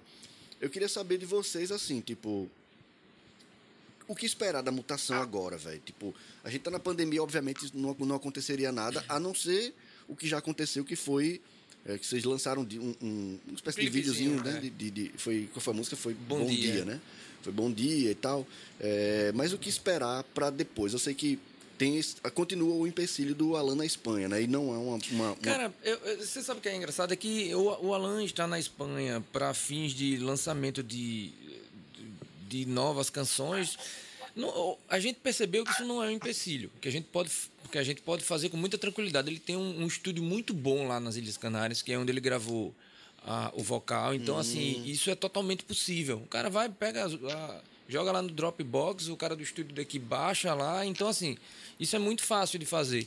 Hoje, na verdade, quem está causando, quem está dando maior dificuldade assim para a continuidade é o primeiro, a pandemia, né? Porque aí termina que a gente não pode sair, mas um pouco é, eu, eu chamo até essa responsabilidade para mim, porque é, a gente fez algumas a gente fez algumas é, linhas de guitarra, é, os caras compuseram algumas coisas de linha de baixo, o Canuto já fez algumas coisas de linha de baixo em músicas Nossa. novas e, e meio que agora eu preciso montar umas baterias. É, e eu não consegui ter tempo ainda parar para para fazer isso na, na bateria eu, eletrônica eu- lá. eu percebi que você tá sem tempo porque as suas respostas são bem mono, tipo assim, é, ok. Tipo, eu falando com. Vai, vai, vai acontecer isso, papapá, entrevista. Ok. Certo? Eu disse, pô, pode crer. Mas eu imagino isso, assim, a correria e tal. Eu falando com o Alan, não, o Alan responde mais, os áudios maiores e tal. A gente chegou. Velho, a gente conversou acho que umas duas horas e meia. Não, É, o, o áudio do Alan, eu, eu boto lá 2x. A velocidade, só escuto na velocidade 2x. Pode crer. E a gente conversou, a gente conversou com o seu Peste no final de semana também. Pra... Tem um monte de coisa, inclusive, que a gente conversou aqui que não entraria, não pode entrar aqui na entrevista. Mas besteira. É, Alan, você quer dar mais um alô aí? Você fala aí mais alguma coisa em relação a isso? Só para complementar aqui as ideias do Carlinho. Em relação à continuidade, É, em relação aos novos projetos, Sua vida com mutação. é, eu posso falar do que eu espero, por exemplo. Tipo, Sim. agora mesmo estamos na situação que, que, que estamos e é o a gente tem que aceitar isso. E o que eu o que eu espero é que façamos planos mais a longo prazo, né? Tipo, em vez de fazer, em vez de pensar, eu pensava que essa que esse método funcionaria, mas não funciona nessa pandemia. Então, o que a gente pode fazer é, hum, por exemplo, daqui a três anos, daqui a dois, três anos, fazer um showzão de 25 anos da mutação. Isso não quer dizer que eu vá para o Brasil daqui a três anos, pode ser que eu vá antes, mas daqui a três anos também. Então, isso aí é o projeto, né? Para mim, uma coisa que eu tenho. E antes disso, já que se pode fazer à distância, antes disso, gravar alguma coisinha, um terceiro disco, uma alguma coisinha legal, tipo composições já é, existem, composições existem. Pode crer. E desejo tudo de bom para vocês. Beleza. Galera, Carlinhos, você quer completar mais alguma coisa? Você quer falar mais alguma parada aí da mutação? Coisas que não foram faladas aqui no nossa, nosso papo? Cara, é- é- tem muita história. né? Tem, É, velho, tem. é, eu, eu, eu, eu até lembrei agora, tipo assim, eu- até no, no- próprio resuminho que eu coloquei do que teria na entrevista. A gente não falou nada de, de, de, de, de cozinha que eu queria tirar onda. Porque eu Ah. comecei a estudar gastronomia também, porra. Aí o Alan é cozinheiro. Aí ia falar essas besteiras, ia falar de futebol, ia começar a, a tirar onda do Flamengo. Mas não deu, não deu tempo de fazer isso e. Nem, nem, que deu tempo. A gente pode até continuar conversando aqui. Mas é porque a gente acabou se encaminhando para falar mais das paradas da, da É. banda, né? Tem muito, tem muito assunto. É... Só, cara, eu queria aproveitar para agradecer o convite Boa. da Abismo na sua pessoa e na pessoa do Ivalter. É, para mim é uma satisfação poder estar aqui conversando. Eu, eu sou um cara que eu, eu, eu adoro falar sobre coisas que aconteceram, relembrar. Eu- quando você me ligou, que a gente começou a trocar ideia, você disse, ah, você sabe onde o Ivalter mora? Eu disse, cara, acho que eu lembro. Eu lembro também onde que você mora, que é perto de tal canto. Tem Perto da igreja, perto da É. praça e. Eu lembro que uma vez eu fui pra uma festa, alguma coisa na, na, na sua casa. Não sei se era na sua casa ou era na casa de alguém. Era alguma, morava alguma coisa perto, né? Mas eu sei que você, coisa você falou, perto, né? é. Perto da igreja. Perto, É, então, assim, eu, eu adoro conversar sobre, sobre essas coisas que rolavam, porque é uma coisa que, pô, só, só me traz é, é, boas memórias, Uhum, só mostra o quanto que a gente conseguiu, assim, evoluir, né, na, na, na medida do possível. É, então, assim, cara, obrigado pelo convite e eu estou sempre à disposição. Quando precisarem, é só ligar. Beleza, beleza. Galera, valeu, valeu, valeu, Alan. Valeu, valeu, Carlinhos. O que foi que você É, rapidão, tipo, fala vocês estão se despedindo e tal. Vocês estão se despedindo, eu não tô vendo ninguém, só tô escutando o áudio, então se eu se eu tô meio frio é por isso. Não, tá, tá frio Eu, não. que eu, não- Tá de boa. eu, que eu não vejo nada, eu só escuto. Então, é como se fosse o rádio. Bota fé, bota fé. Você não tá, não tá conseguindo. Você não tá vendo nem sua cara aí, né? No, no Skype. Não, eu vejo a minha cara, mas eu não olho pra ela. Ah, tá. Eu prefiro fazer isso. Pode crer, pode crer. Coisas que a, que a pandemia acabaram, de alguma forma, me ajudando. Como eu, quando eu come, como eu comecei a dar aula, aí eu acabei perdendo um pouco a timidez. Eu acho que se esses programas tivessem, aconteci, é, tivessem acontecendo antes da pandemia, eu ia ficar bem travado aqui, tá ligado? Essas coisas me ajudaram um pouquinho. Então, enfim, enfim. Galera, valeu mais uma vez. Valeu aí pela, Alan pela disponibilidade. Que horas são agora na Espanha? Aqui mesmo, 1 e 18. 1 e 18. E, enfim, né? Menos mal que não vai trabalhar amanhã, que vai ter uma folga aí. Dá pra, dá pra dormir de boa, dá pra processar aí Dormir o de vinho boa de. e- Como é o, o vinho de onde mesmo? De La Mancha. La Mancha. La Mancha, pode crer. é isso aí. E, enfim, valeu, valeu, Alan, valeu, Carlinhos, mais uma vez. É, para satisfação ter vocês aqui. Eu, como eu já falei, eu já falei pros dois. é, eu, eu não. é, vi esse programa sem a mutação nessa reta inicial também, porque pra gente, né, a gente, como abismo, pelas coisas que a gente já fez junto e tudo, é, e olha que assim, é uma banda de metal, outra de hardcore, a gente nem teve uma aproximação tão grande como outras bandas de hardcore tiveram com vocês e outras bandas de metal tiveram com a gente. Mas a gente teve uma, em algum momento as, as histórias se cruzaram, então acho que, e como são bandas que resistem ainda na ativa, bem ou mal, de alguma forma, hoje em dia, eu acho que fo- foi muito, muito massa ter vocês aqui hoje, tá ligado? Então, agradeço demais em nome da, da, da galera toda, em nome da banda aqui. E, enfim, espero que a galera que curte mutação tenha curtido também nosso, nosso papo aqui. Foi até pensando muito nessa galera também, que acho que sente muita falta de ter notícia da banda, de ter alguma, alguma novidade, alguma, sabe, de olhar pra cara da galera e ver o que é que estão fazendo, o que é que estão pensando em relação à banda. Então, acho que é um material interessante aí pra isso também.